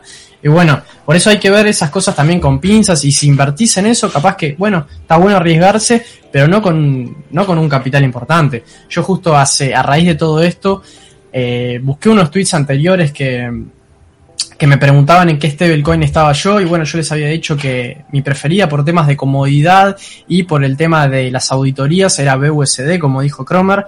Este, ni siquiera tengo un USDT. Tengo sí un porcentaje en USDT, pero es para dividir el porcentaje de, de liquidez, pero casi toda mi liquidez la tengo en BUSD por eso mismo, por la seguridad que me da, independientemente que sea de un exchange, entonces, o sea, sea algo centralizado, porque a ver, el día de mañana Binance cierra y me va a afectar, es la realidad. Pero es un poco la confianza que tenés que tener eh, en dónde estás, ¿no? Y este, claramente confío en, en Binance, pero es, es confiar y listo, porque el día de mañana pasa algo y claramente me, me voy a ver perjudicado. Mm, Yo creo que ha sido quizá Bueno. la, la la más beneficiada, ¿no? De BUSD. De hecho, llegó a subir hasta el sexto puesto, de que a mí me, me sorprendió un montón, pero creo que es la que más ha subido, la que más ha podido absorber el capital que había quizás en, en UST. Es una teoría mía, ¿eh? no sé. Lo que pasa también, sí, eh, cuando se armó todo lo, pasó todo lo UST y se armó todo el revuelo por UST que hace meses se viene viendo en Twitter hilos de, de desconfianza de UST. Sí, después de todo esto se vio un montón de capital que se movió de USD. Igual, eh, es como que, por ejemplo, un 20% en cake, un 60% en cake, no hay problema, pues es una moneda inflacionaria. Pero cuando te dicen un 20% en dólares, eh, ahí tenés que desconfiar. Ah, por ejemplo, acá un, banco en Uruguay, si metes 100 mil dólares a plazo fijo, no te llega a dar ni un 1% anual. Y un protocolo nuevo que sale te da 20% en dólares, es una locura. O sea, si... ¿De dónde sale esa plata? Tenés que pensar eso. O sea, muy confiable a largo plazo no, no es sostenible. Hmm. Eh, bueno, pues nos quedan todavía unos 5 minutillos. Enseguida vamos a conocer el proyecto de Clean Carbon, eh, que ya tengo por ahí a Udo Abram, tengo también a Jesús Sánchez Bermejo, que nos van a contar absolutamente todo. Pero estos últimos 5 minutos eh, los quiero dedicar a, a vosotros. Quiero que habléis de vosotros, porque eh, sufristeis bastante hace hace un mes, dos meses, sé que estuvisteis aquí conmigo, lo contasteis que, bueno, pues eh, hubo una desgracia con vuestro grupo, con Creen Crypto Team, y quiero saber eh, cómo vais, cómo vais, si estáis remontando, cómo va ese grupo de, Discord. Quiero que me contéis todas las novedades, que sobre todo espero que eso haya ido bien y que, que empiece a remontar un poco la cosa porque os lo merecéis y no, no merecéis lo que, lo que pasó, así que quiero que me contéis un poquito, que contéis también a los oyentes y a los espectadores. Bueno, lo que había sucedido fue que nos hackearon, me hackearon a mí, este, la cuenta de Discord, con eso se apoderaron de, entraron al servidor, este, se transfirieron lo que se llama el ownership del server mm. y así de fácil se hicieron con un servidor. los que me hackearon se dedican básicamente a hackear servidores exclusivos de cripto y lo que hacen, que lo siguen haciendo en este momento, justo hace poco de la nada me llegan unas puteadas, viste, por, por mensaje privado, eh, no sé qué, no sé cuánto, dije, uy, ¿por dónde viene la mano? Y nada, un chico que cayó en lo que es el scam de, de, que nada, le dicen que ponga cierto capital, que no sé, se multiplica, eh, la típica de siempre, y ese capital que invertís ahí no lo sacas más. Entonces se dedican un poco a eso, a, agarrar despistados. Y bueno, nos vio bastante afectados porque era una comunidad que ya tenía 10.500 personas, que le veníamos metiendo muchísimo trabajo, no solo yo y Cromer, sino que hay varios chicos más que trabajan en la comunidad y era el trabajo de varios. Entonces claramente nos desanimamos, nos desanimamos muchísimo, porque encima agarró un momento del mercado súper bajo, donde el público un poco deja cripto de lado, porque si no hay plata fácil, eh, las criptos ya son una mentira, es la realidad. Sí, sí. Y, y bueno, este, decidimos crear otra vez eh, un servidor y bueno, y le estamos metiendo. Tenemos, este, no recuperamos los números que teníamos antes ni que pero tuvimos muchísimo apoyo de, un montón de cuentas grandes eh, en Twitter que nos dieron una mano en lo que es la difusión del nuevo servidor. Hmm. Y estamos ahí con nuevos proyectos, incluso ahora vamos a arrancar eh, junto a Cromer streams semanales en Twitch también, vamos a ah, estar por estos lados. este, así que Sergio, en cualquier momento te vamos, vas a, estar vos invitado en el nuestro. por supuesto, Se me da mejor entrevistar que ser entrevistado, ¿eh? Me gusta a mí eso de mandar, pero claro que sí, hombre. Yo todo lo que sea echaros una mano, por supuesto, claro. ¿Cuándo empezáis? ¿Cuándo arrancáis con eso? Y mira, lo estamos postergando bastante, te mm. diría, pero lo ideal sería arrancar quizás la semanita que viene o la otra. Vamos a estar arrancando todos los jueves seguramente a hacer, hablar un poco con la gente, hablar un poco del mercado en general, qué pensamos cada uno y, y, traer invitados, ¿cierto? Que al fin y al cabo dialogar con otra gente, compartir puntos de vista es lo mejor para nutrirse uno. Bueno, pues nada, pues os deseo muchísima suerte. Os tengo que dar las gracias eh, a los dos por haber estado por aquí, porque se ha puesto malo todo el mundo, pero vosotros no, no falláis. Así que, bueno, muchísimas gracias por haber estado eh, en esta tertulia conmigo. Espero que pronto volvamos a, coincidir. Y nada, pues muchísima suerte con vuestro grupo, con vuestros directos en Twitch, con vuestros análisis. Y nos vemos muy pronto. Ha sido un placer. Un placer, muchas gracias. Muchas gracias a vos por invitarnos otra vez. Nos vemos. Nos vemos. Muchas gracias, Sergio. Así que nos estamos viendo la próxima. Y un saludo para Luis y para los ponentes que vengan ahora. Bueno, pues despedimos un abrazo grande. un abrazo. Despedimos la tertulia. Pero oye, que no nos vamos, ¿eh? No nos vamos a ningún sitio. Hasta las 12 vamos a estar aquí hablando de criptos. Y ahora te voy a presentar un proyecto ecológico, eh, innovador. Bueno, si quieres saber un poquito más, quédate conmigo. Quédate conmigo que enseguida te voy a presentar Clean Carbon, ¿eh? Venga, vamos.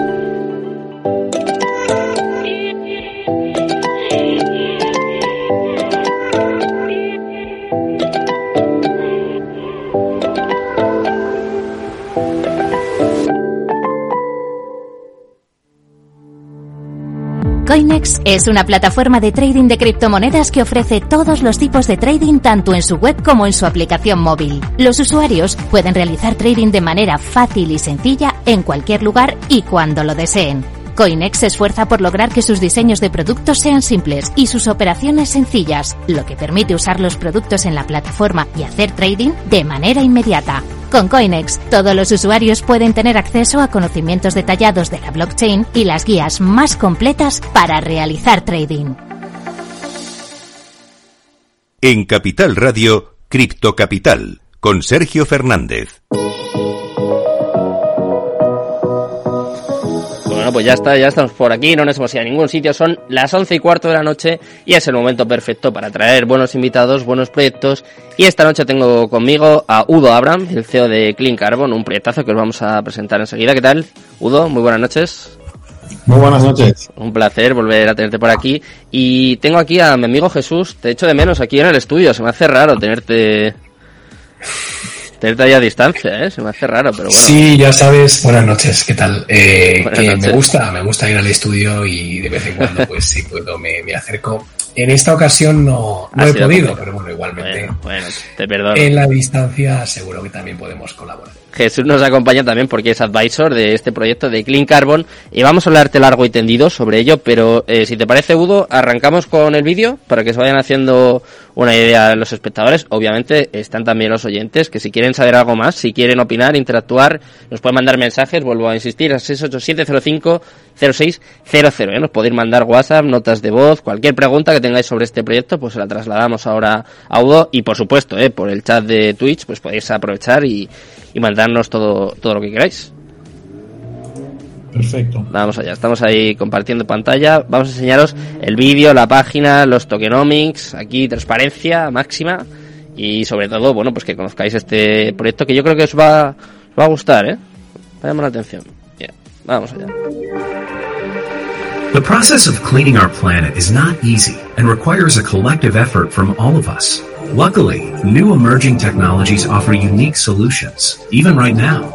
Clean Carbon was born to create green incentives for people, companies, and governments around the world. We combine the power of blockchain and decentralized finance with patented UHTG technology. Our systems convert waste into pure energy. Clean Carbon's unique business model connects our Carbo token with actual physical installations, making sure both parts work together in synergy and help each other grow. Carbo holders enjoy two independent streams of passive income, one in BUSD and one in our native token, simply by keeping Carbo in their wallets. Our additional DeFi incentives include monthly buyback events designed to boost the price of Carbo, burning events to create scarcity and deflation, charity donations to give back to the people who need it most. A small part of every transaction is also used for marketing, ensuring the Clean Carbon project will never run out of steam. The Clean Carbon revolution starts with the pilot project in Fuerteventura, Canary Islands.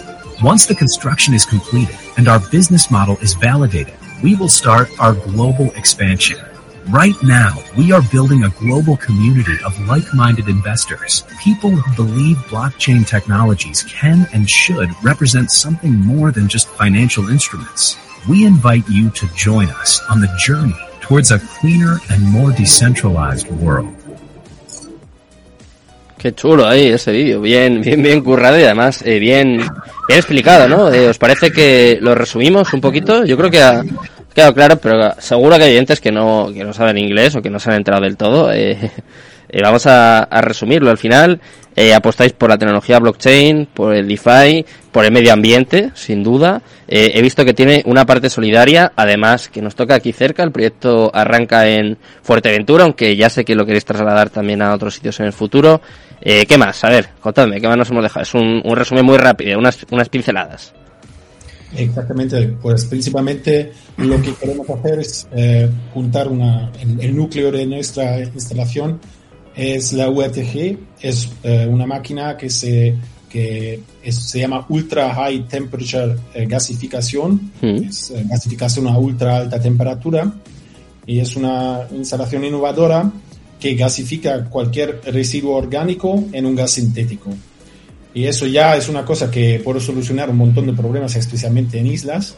Y nosotros con nuestro carbo queremos eh, dar un paso más allá y digitalizarlo y así em, vincular las utilidades que tiene nuestro carbo eh, con esta máquina, que los proveedores de residuos pueden pagar con el carbo en, eh, en las gasolineras o en los hoteles, por ejemplo, donde pueden obtener nuestra energía en gas de síntesis, em, se puede eh, pagar con carbo y así en nuestro núcleo aquí en Fuerteventura queremos empezar, eh, quitar todos los fallos que pueden sugerir y luego, claro, expandir eh, el proyecto después de un proof of concept a varias islas, a la península y a más sitios, por supuesto. A ver, Jesús, eh, convénceme. ¿Por qué Clean Carbon? Eh, por cierto, veis ahí la fecha, ¿no? El 12 del 6, o sea, eh, vamos, queda muy poquito, un poco más de, de una semana para el lanzamiento del token. ¿Por qué, ¿Por qué los oyentes, los espectadores, tienen que fichar este proyecto? Yo no voy a decir a nadie que lo compre, obviamente todos tienen que investigar, sacar sus conclusiones, pero no sé, ¿qué tiene de diferente? Bueno, eh, lo primero que me gustaría comentar, Sergio, es el número de proyectos que hay ahora mismo con token en el planeta. Y superan ya más de 54.000. Madre mía. Es una gran cantidad es una de, locura. de proyectos. Bien, de los 54.000 eh, proyectos con token, solo 13.000 están cotizando. Eso también hay que tenerlo en cuenta. No toda empresa que saca un token consigue que el token eh, cotice y sea rentable y sea sobre todo de utilidad. Eh, no es convencerte, es simplemente que hablando de, por ejemplo, de Fuerteventura, tiene dos cosas muy interesantes, como son el sol y el viento. Y bueno, pues son perfectas para alimentar este tipo de instalaciones, como comenta eh, Udo. Eh, yo creo que a nivel de fundamentales la empresa es muy interesante. Entonces, más que convencerte es plantear el número de empresas cotizadas que hay en el planeta, empresas cotizadas eh, que tengan que ver con el monedo- modelo fiduciario. Hay cerca de 3 millones de empresas que pueden estar cotizando, pero empresas blockchain cotizando con token solamente hay 13.000, no hay tantas. Y empresas que tengan que ver con eh, la energía eh, verde, como propone eh, Clean Carbon, hay muchas menos. ¿Cuántas hay? Es que realmente no hay prácticamente. ¿Habrá más a futuro? Sí, pero de momento no hay. Es un, por tanto, un super nicho muy interesante dentro de lo que se estaba comentando antes en la tertulia, de que había que diversificar nuestro portfolio, nuestra cartera, y diversificar en empresas como Clean Carbon puede ser muy buena idea, primero, como control de riesgo, y segundo, como realmente una auténtica diversificación en empresas que tengan que ver sobre todo con eh, la energía verde. Yo creo que eh, más que convencerte, eh, mis palabras simplemente allanan la idea de que deberíamos plantear este tipo de empresas en nuestra cartera. Es que, claro, llama la atención porque justo una de las mayores críticas, de hecho, hoy mismo ha salido una propuesta en Nueva York que quiere reducir la minería de Bitcoin precisamente por eso, ¿no? Por las preocupaciones medioambientales y es una de las cosas que más se achaca a las criptomonedas, a Bitcoin en concreto, pero yo creo que se puede trasladar al mundo cripto en general, que es eh, que contaminan mucho, ¿no? Que gasta, que consume mucha energía y Clean Carbon eh, no solo eh, consume menos o no consume, sino que va a erradicar eso, ¿no? O sea, es eh, justo lo que lo que achacan al resto de criptos es justo lo que viene a solucionar Clean Carbon, ¿no? Pues lo te digo cómo, cómo hemos empezado con este proyecto, mi AO, mi socio, que hoy no puede estar. Mm. Eh, yo, eh, la idea principal fue aumentar o alimentar la tecnología blockchain, el proof of work, con, con energía verde, con e- energía limpio. Y como el mismo Elon Musk ahora mismo está, está yendo Mm. por con fotovoltaica y baterías, pero para mí las baterías no son limpios. Eso al final es, no es bueno, basura al final. y para mí el, hidrógeno es el, almacenamiento del futuro.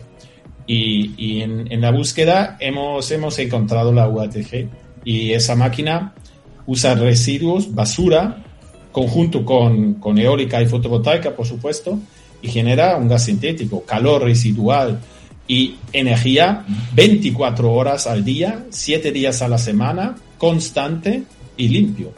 Y así por supuesto, nosotros en nuestras instalaciones pilotos que vamos a tener en Fuerteventura, vamos a tener un par de mining rigs y vamos a demostrar al mundo que, mira, con basura yo puedo minar criptomoneda. Eh, ¿Podrías minar cualquiera? ¿Cómo? Eh, ¿Se podría minar cualquier criptomoneda? Con, o sea, ¿es con residuos? Es, es, es, una cuestión de energía. Y, y, si tengo unos mining rigs que necesitan electricidad, pues yo tengo electricidad 24 horas al día gratis. Claro, el problema, Sergio, no es eh, que se contamine o que se consuma energía, es de dónde sale la energía. Y si realmente Clean Carbon la crea porque la tiene alrededor, por así decirlo, eh, incluso eh, dentro del déficit energético que tiene España eh, con todo el tema del gas eh, ruso, que si Argelia también nos puede a futuro eh, cortar el, gas y el suministro energético, empresas tipo Clean Carbon, obviamente, no olvidemos, es una startup que tiene que crecer, pero la potencia que tiene de crecimiento es muy alta y eso supone que a futuro pues va a poder no solamente estar en Fuerteventura, sino que con su plan de crecimiento saltar a otras islas de Canarias para hacer lo mismo y después saltar a la península para hacer exactamente lo mismo, que es pues eh, poder reciclar, eh, como eh, comenta Eudo, basura y poder dar energía, aparte de obviamente de que el propio token pueda valer como tipo token de utilidad para mm. productos y servicios, incluso de terceras empresas asociadas. Yo creo que el modelo en sí es un modelo interesante. Hay muchos tokens interesantes, o sea, no vamos a decir que es el único, hay muchos tokens interesantes pero no hay muchos toques interesantes que tengan que ver con la energía. Y es algo que pues, eh, me ha eh, llevado a hablar bastante con uno y bueno, pues como advisor del, del proyecto me parece realmente muy interesante el poder ofrecer este tipo de posibilidades bajo la blockchain a aquellas personas que, porque cada vez hay más personas que dicen, es que el Bitcoin el Proof of Work, bueno, pues aquí tenemos Clean Carbon que soluciona el consumo energético. Justo ayer estuve en una ponencia, estuve en una charla con mi compañero Alberto Pérez de Conecta Ingeniería, que iba justo sobre esto. Iba a haber gente que diga, sí, hombre, no me lo creo, pues es así, a veces la vida, la vida es así. Y estuve en una charla que hablábamos sobre la energía, sobre la minería de Bitcoin, eh, con dos expertos eh, muy conocidos. Uno es Álvaro de María, el otro es muy, loco, se llama Adolfo Contreras, si no me equivoco, es su nombre. Eh, trabaja para Blockstream, eh, para Bit2Me, para empresas punteras. Y justo hablamos sobre esto, sobre la minería, la energía. Y apuntaban a que, bueno, primero hay muchísima energía eh, infrautilizada o que directamente eh, no estamos utilizando que podría servir para minar Bitcoin sin contaminar. Y justo poníamos el foco en Canarias. O sea, me llama muchísimo la atención que, eh, bueno, eran expertos y apuntaban a que hay muchísima energía, que hay eh, sí, como un nicho súper importante que se, concentra en este caso en Canarias y que podría servir para minar Bitcoin, para generar riqueza, para atraer empresas.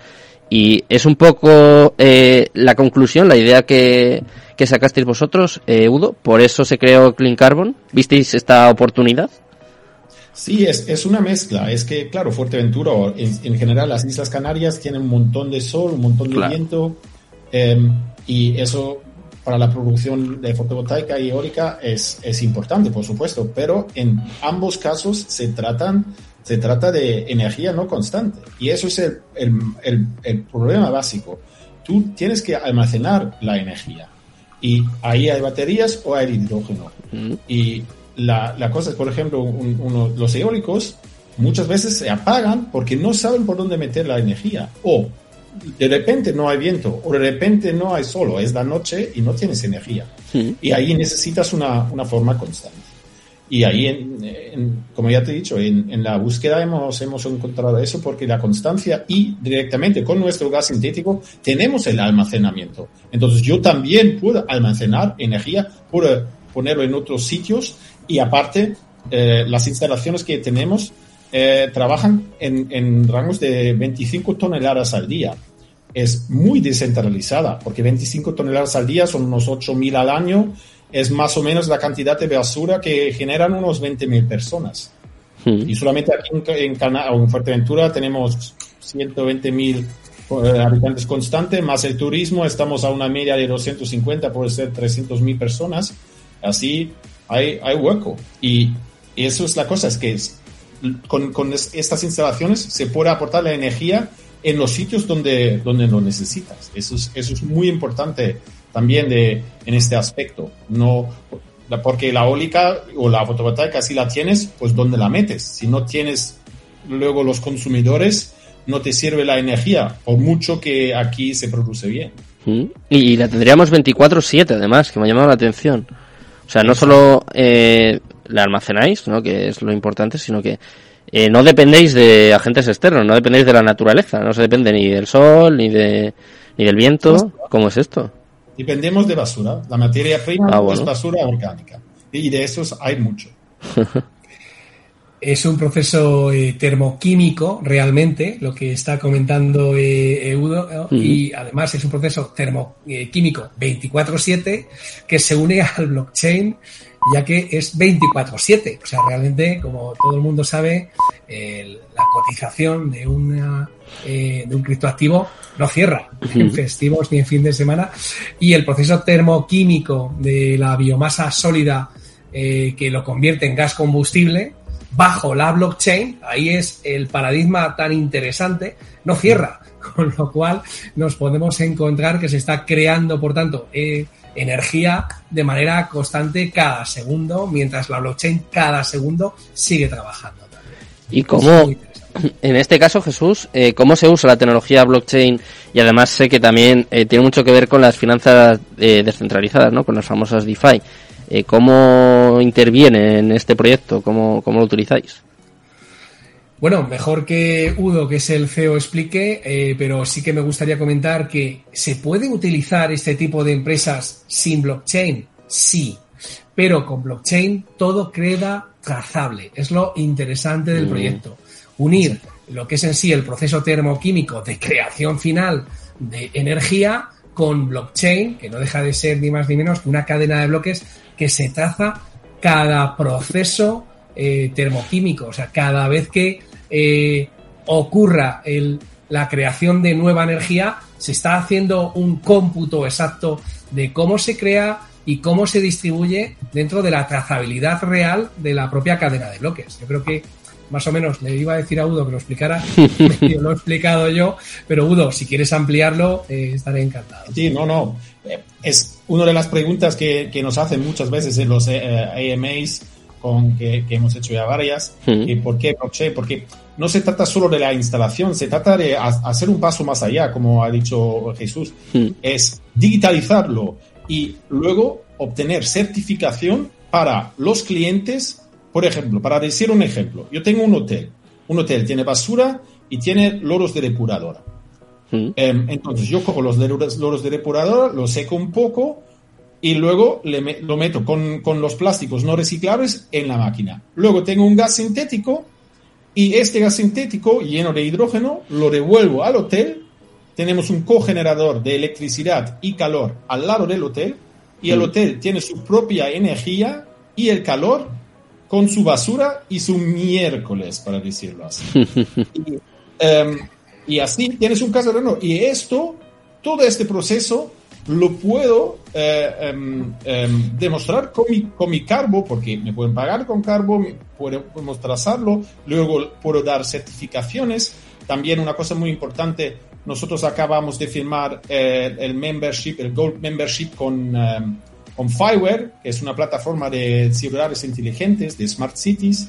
Mm. Y eso es una parte muy, muy importante porque con Fiverr tenemos la posibilidad de medir en cada parte del proceso eh, con sensores y subirlo a la plataforma y demostrarlo luego. Y claro, ahí ambas tecnologías, la de, de Fiverr y la tecnología blockchain, va conjunto y como ya hemos dicho, tenemos esta instalación piloto aquí en Fuerteventura y luego cuando lo hemos filado y todo funciona bien, vamos a ampliarlo a otras islas y a más sitios. Y siempre se trata de una instalación plug and play.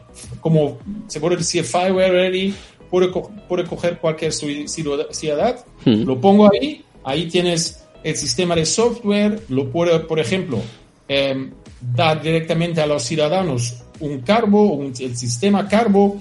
Si tú reciclas bien, recibas una recompensa, que es carbo, porque tú tú aportas algo y tienes como ahí también como un, digamos, una, un, um, una recompensa por un buen comportamiento. Y eso es parte de nuestra utilidad. Me gustaría ampliar lo que está diciendo Eudo sobre las DeFi y las finanzas descentralizadas, que el ejemplo del hotel se quita el intermediario llamado compañía eléctrica.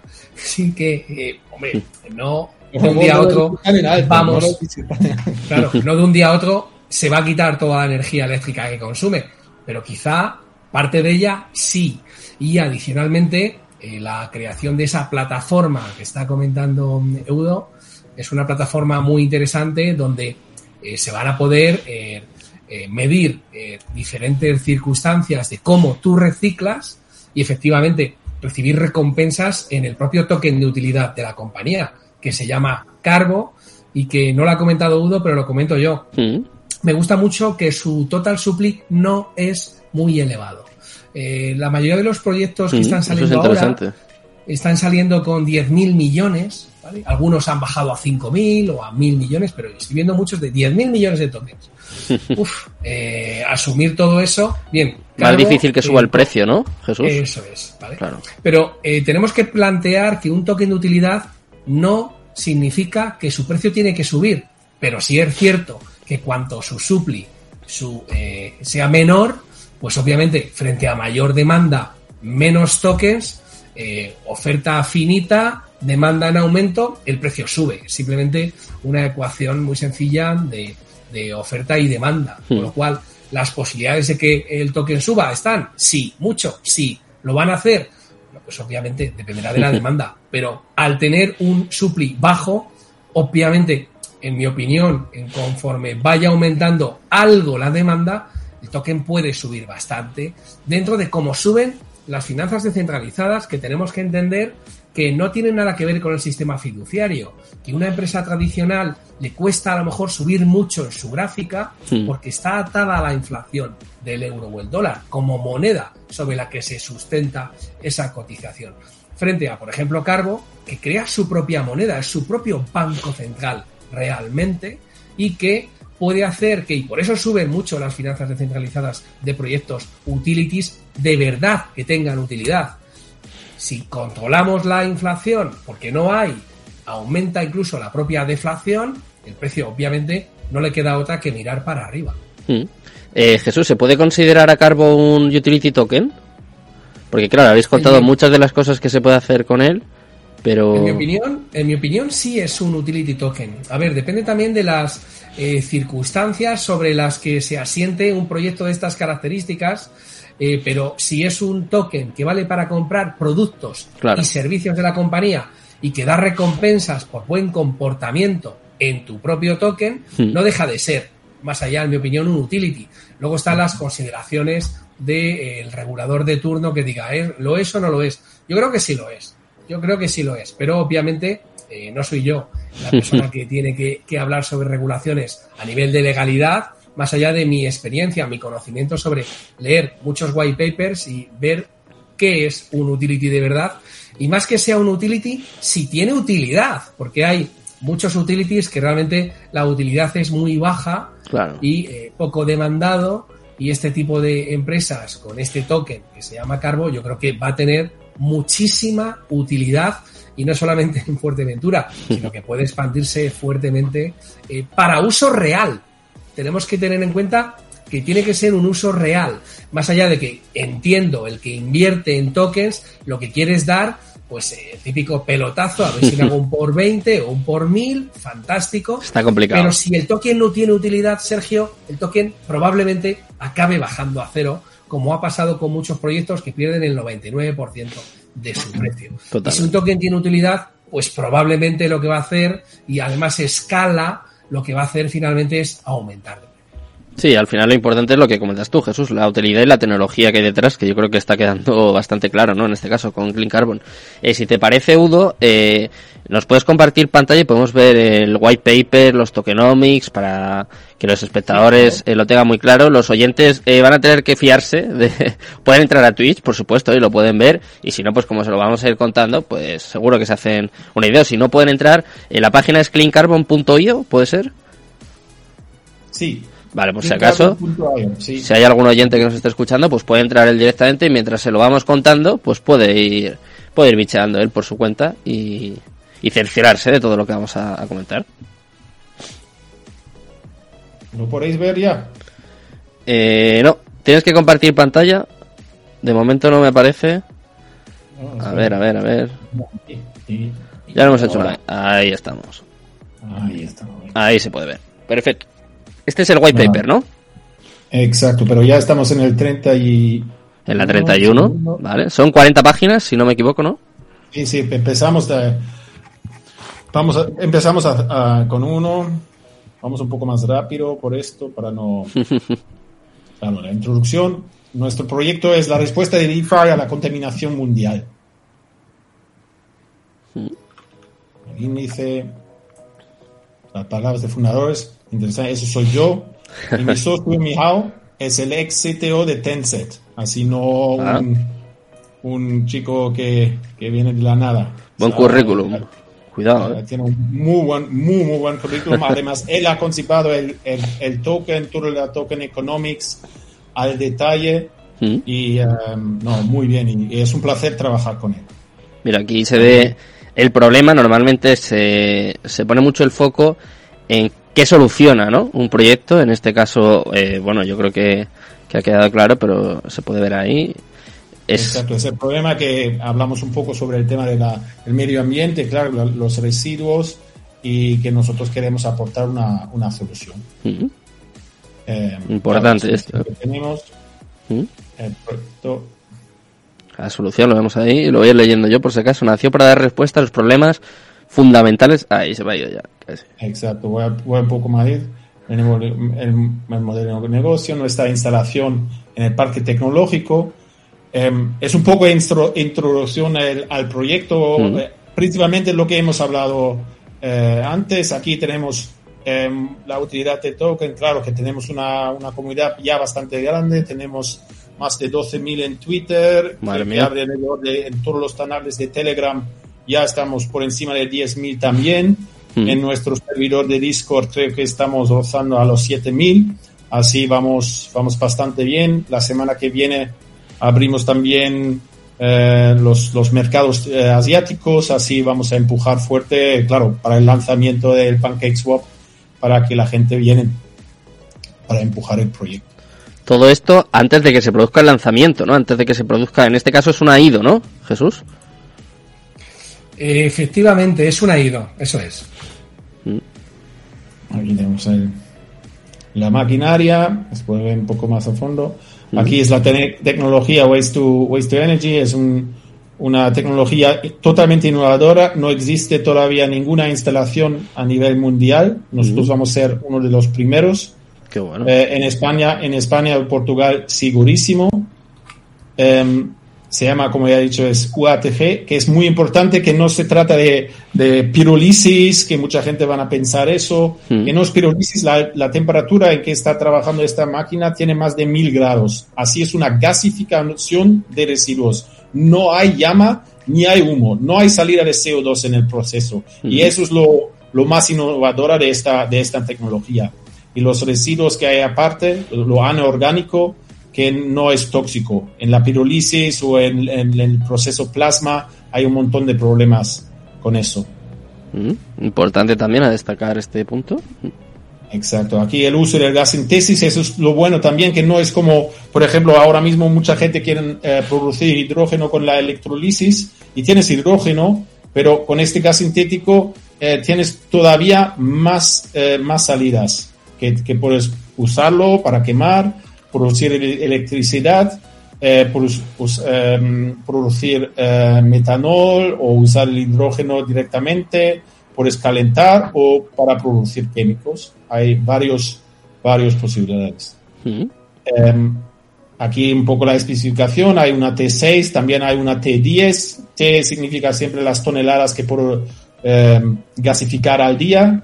La que vamos a usar en un primer paso es una T6 en el Parque Tecnológico, aquí en Fuerteventura, em, para investigación y desarrollo, des- digitalización, em, con todos los sensores y también luego em, para ver diferentes composiciones de residuos, porque claro, no siempre sale la misma, la misma composición de gas sintético. Si pones loros de depuradora, es otra cosa si pones, eh, por ejemplo, neumáticos de coches. Pero vamos un poco más, a- a- más allá porque es- vamos a hablar más sobre el tema del, del token. Vale. La parte técnica, aquí es eliminación de residuos, producción de hidrógeno, em, eh, el carbón negro es una cosa que sale principalmente de los neumáticos, el ácido láctico, que es, que es el lactosuero, estaba mal traducido, es el lactosuero que es un problema principalmente también en Fuerteventura porque tenemos producción de queso de cabra mucho, pero Mm. el lactosuero es un líquido tóxico que no se puede tirar y así nosotros podemos secarlo con nuestro calor residual. Si te parece, Cuando- vamos a, a la parte del token, Udo. Vamos a Eh, los tokenomics. y pasamos si te parece lo que es una IDO, porque a lo mejor hay oyentes que Venga. no lo saben. Venga, me parece bien. Sí, bueno, pues eh, la diferencia entre una ICO y una IDO y una IEO normalmente es que, eh, bueno, vamos a ir sobre todo al tema del exchange. Eh, un exchange centralizado es una IEO y un exchange descentralizado es una IDO. Por eso eh, Cargo va a salir en, en- dentro de la red, eh, ya que es un token de BSC, de Mm. Binance Smart Chain, bajo BEP20, sale en un exchange que se llama PancakeSwap, que es un exchange eh, descentralizado. De ahí Mm. viene la D de IDO. De los más conocidos, además. Vemos ahí el suministro total, ¿no? Que, como contabais, es, es limitado y no es muy elevado, ¿no? No. ¿Mm? Todo lo, se, todo lo no, se, no se vende en la preventa. Hemos hecho dos, dos preventas y eh, una gran parte de los de, de no, que no se En la segunda hemos ya llegado al hard cap. La Mm. primera nos quedaron algunos. Ahí están las utilidades. Es un sistema de pago, Mm. recompensas por actividades. Sí, ahí está. plataforma. Más o menos, ¿no? Lo, está todo lo que hemos ido comentando, ¿no? Yo creo que ha quedado clarísimo y si os parece, antes de despediros, voy a quitar yo aquí esta pantalla. Eh, contadme, ¿cuándo sale? ¿No? Lo importante, ¿no? Vamos, vamos a grano. ¿Cuándo sale? Ya habéis dicho dónde, ¿no? Sale en PancakeSwap, uno de los DEX más conocidos, sin duda. O sea, ya os da cierto caché, ¿no? Se podría decir. ¿Y cuándo sale? Queda poquito, ¿no? Estamos en, en vísperas ya, en los últimos días. Exacto, como, como se dice arriba en mi, en mi pantalla, el 12 de, de junio vamos a lanzar a la, a la 1 UTC, suele ser las 3 en Península, las 2 en Canarias. Vale. Bueno, pues ha quedado clarísimo. Yo creo que eh, ya eh, decimos a los espectadores ¿no? que hagan su propia investigación, que se repasen todo lo que hemos comentado, el white paper, que se vean el vídeo y que bueno que saquen sus propias conclusiones. Y nosotros seguiremos hablando con Udo, ¿eh? que yo quiero saber cómo va este proceso, este proyecto y quiero que, que volváis aquí y, y me lo contéis. Así que un placer, chicos. Muy buenas noches, muchas gracias por pasaros por aquí y, y muchísima suerte, sobre todo, ¿eh? que vaya que vaya todo muy bien, que os lo merecéis. Vale, muchísimas gracias por habernos. Muchas gracias, chicos. Buenas noches. Hasta luego. Un saludo, buenas noches a todos.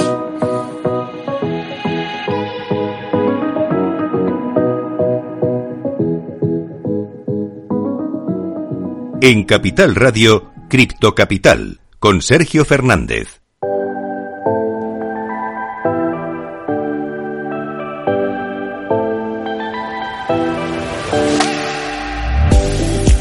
Bueno, pues ya estamos por aquí. Nos quedan todavía un poquito más de 10 minutos para terminar nuestro programa, el único programa de criptos. Y vamos a abrir nuestro consultorio. Tenemos ya a Luis Fernando preparado, listo y preparado. Vamos a analizar un poquito, como siempre, ¿eh? si hay algún espectador que nos quiere pedir alguna cripto, pues que aproveche, ¿eh? que se aproveche en este caso del conocimiento de Luis, que nos pida las cripto que, quieres que analicemos. Y ya sabes, ¿no? Cómo empezamos. Luis, tú ya te, te sabes de sobra. Hay que ver qué pasa con Bitcoin, ¿no? Claro que sí. Señor. siempre. Eh, qué pena haberte dejado mal en la tertulia del internet. Estaba fallando, pero bueno, aquí está nuevamente. Ahora está perfecto. Eh, sí, señor. Eh, mira, Bitcoin. Venga, ahí lo Eh, tenemos. creo, creo que llegaste a alcanzar que te comenté que si vemos Bitcoin, Ethereum y el mar- market cap total está en una situación muy similar y ya te voy a mostrar por qué. Mm. Ok, empezamos con el que yo creo que quizás, como te digo, no puedo estar 100% seguro que es el piso, pero es que me cuesta, primero, tanto técnicamente, ver que esta zona donde ha sido un soporte anteriormente, tanto esta temporada semanal, vemos 21, la semana 21 de junio, semana 19 de julio, semana 17 de mayo y todas estas semanas de enero, diciembre, ¿vale? Probamos un piso muy fuerte en esta zona. Ahora, como tú bien recordarás, anteriormente siempre te había comentado sobre la EMA de 200 y como anteriormente la hemos alcanzado una vez rota la de 50. Ya eso pasó. Eh, luego de que las pasó en las veces anteriores, luego de que perforó, siguió cayendo un poco, siguió cayendo un poco más durante unas pocas semanas más, como vemos en estos dos casos. Y si retrocedemos, lo vamos a ver incluso en dos ocasiones más, ¿ok? Así que esto no estoy seguro de que sea el peso, te comento, pero tiene toda la pinta de serlo. Y en caso de que no lo sea, ¿hasta dónde lo puedo retrocediendo? Máximo en la zona de los 24 a los 22 aproximadamente, veo que es un soporte fuerte, además de donde estamos en este momento.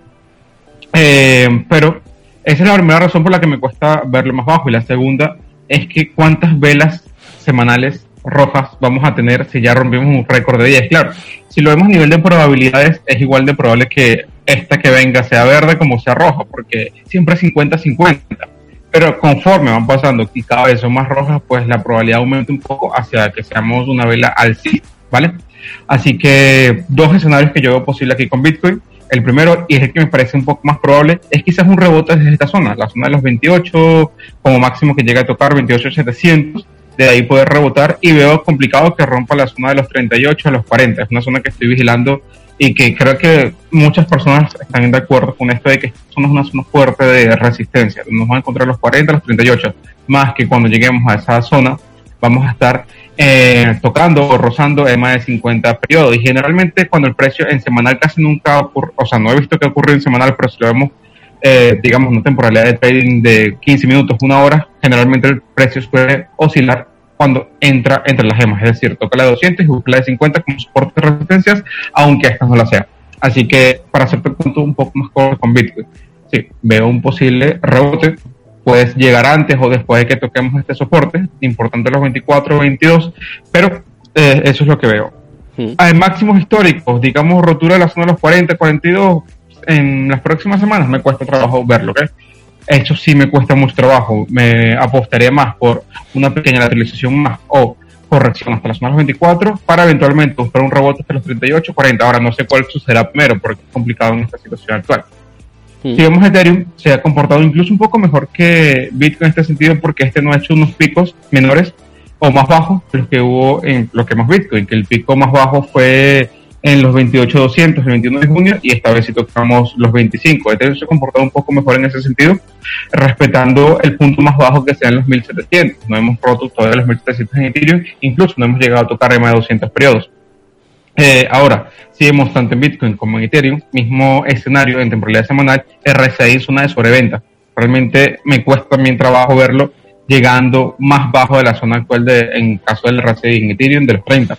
Y si vemos el market cap total, date cuenta que es el mismo gráfico. O sea, básicamente casi que no varía ninguno del otro, se parecen un montón y es porque realmente todo se está comportando de una forma similar. Así que en caso de que llegamos a ver un rebote de Bitcoin en esta zona, de los 29 a quizás un poco más 28, eventualmente será hasta los 38, Ethereum seguramente visite la zona de los 2.200 y el market cap total se recupera hasta el 1.5 trillones. Y así vamos a estar un tiempo, porque la situación macroeconómica no está para tener un bull run o una corrida está bastante fuerte. Y lo que hablabas con Cromer y Natcher, o sea, todos son ciclos y estamos a mitad de halving, o sea, hasta que llegue el halving siguiente.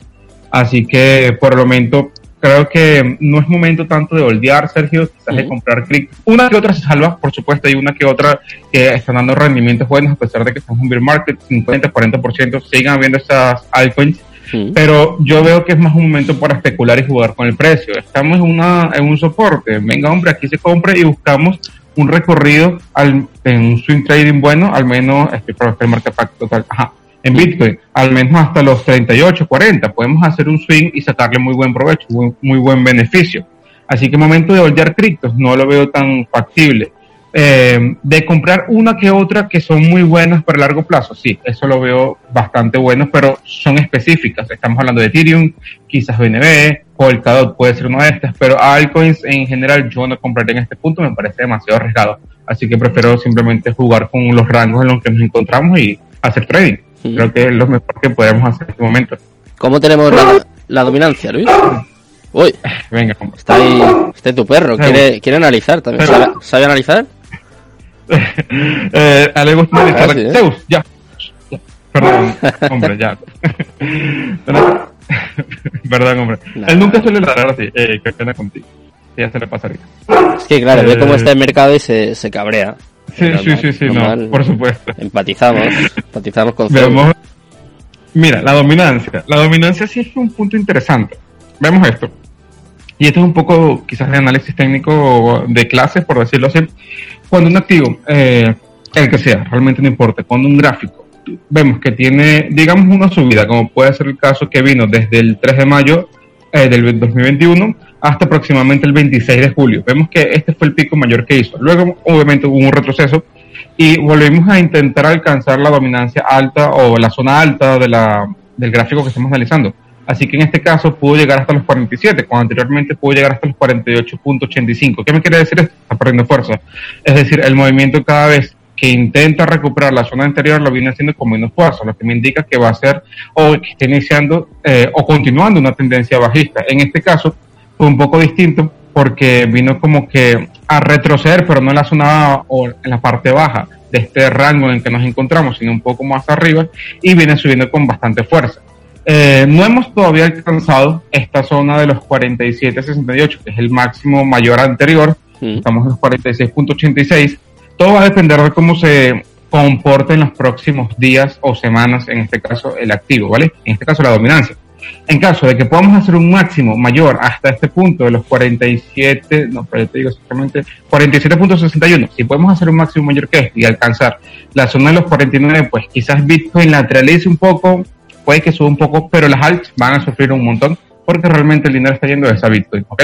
Ahora, en caso de que no veamos que el precio, o en este caso de la dominancia, alcance un máximo mayor al anterior, sino que digamos retrocede un poco, eh, pero Bitcoin no cae, podemos ver a las alts quizás recuperando un poco de terreno. Todo va a depender cómo se comporte eh, el activo en las próximas semanas. Algo que me gusta y que veo aquí es que viene con fuerza y rompió la EMA de 50 periodos. Generalmente tiende a romper esta con fuerza, como podemos ver aquí. Vemos que lo pudo romper, retrocedió un poco y fue a buscar a 200. Así que yo apuntaría más una subida de la dominancia y todo depende de cómo se comporte Bitcoin para ver si las altcoins van a retroceder o se van a mantener muy estáticas, por decirlo así. Pero veo alt subiendo. Como está la dominancia de Bitcoin, no lo creo. Realmente esto tiene toda la pinta de que quiere tirar para arriba. Así que yo me quedaré con el tema de las alts por cómo está la dominancia. Claro, también puedes ver el RSI que estamos en máximo, pero hasta aún le queda un poco más para subir. Así que por el momento eh, me quedaría simplemente observando lo que es el tema de altcoins. Y sí, yo sigo siendo partidario de Bitcoin, sigo comprando Bitcoin en esta zona. Cada vez que me llega un poco de liquidez, meto un poco a Bitcoin porque me parece que a largo plazo es una gran oportunidad los precios que tenemos ho- hoy en día. Pero con alt me, me estoy jugando mucho la espalda y prefiero no estar tan metido en el mercado. Venga, Luis, pues yo antes de despedirnos me la voy a jugar. Eh, voy a sacar a, a la ganadora de la última semana, que yo creo que eh, vamos a alucinar un poco con el gráfico. Estoy hablando de Waves. Ha subido un 118,86% en la última semana. Eh, me parece una cosa de, de locos completamente porque eh, es una de las que la gente pensaba que podía ir detrás de Terra, ¿eh? Yo me acuerdo cuando Eh, había apuestas, había mucha gente que decía, la siguiente en caer es Waves. Pues, pues esta semana... Eh, hay muchos, eh, digamos, cripto influencers, puede ser la palabra, Sí. que son muy buenos y de verdad, por mí tienen todo mi respeto y son excelentes. Y me cuesta um, trabajo encontrar una investigación que vaya en contra de los que ellos han escrito y lo he visto y me ha costado un montón porque tienen unos fundamentos muy buenos y muchos de ellos hablan de Waze, como tú lo comentas. Sí. Realmente sea la próxima en caer. Eh, ahora, ¿qué tenemos en este punto si olvidamos la parte fundamental y nos enfocamos meramente en el técnico? Esta zona que vemos desde aproximadamente los 13.20 hasta los 9.82 aproximadamente, era una zona de soporte fuerte, como anteriormente veníamos del 12 de marzo del 2021, tocando, rebotamos, volvimos a tocar esta zona, se pegó una subida fuertísima haciendo máximo y desde este punto no hemos hecho más que caer. Ahora, ¿qué pasa cuando rompes este soporte fuerte y a pesar de que lo rompes a la baja y vienes a buscar zonas de que 4 dólares en este caso con el soporte ya 30, 30 en- segundos tenemos, Luis. Sí. Bueno, el punto, eh, estamos- este era un soporte, ahora es una resistencia. Si no rompe esto, esto igual no va a tener mucha vida, ¿ok? Porque es una zona muy fuerte que tiene de roer, ¿no? Básicamente. Bueno, pues ahí está el mini análisis de Waves. Eso sí, han subido muchísimo la última semana, pero como siempre, ¿eh? cada uno que saque sus, sus conclusiones y que meta el dinero donde quiera con mucho cuidado. Muchas gracias, Luis, por estar conmigo Gracias una noche más. Un placer. Me despido de Luis y, por supuesto, me despido ya de todos los oyentes. La semana que viene volvemos con criptofiscalidad, metaverso, empresas blockchain españolas. Así que ya sabes, si quieres aprender más sobre criptos, pues esta es tu casa. Muchas gracias a Jorge Zumeta, como siempre, por estar al otro lado. Muy buenas noches a todos, que paséis muy buen fin de semana. Y Cripto Capital, tu. Hasta luego.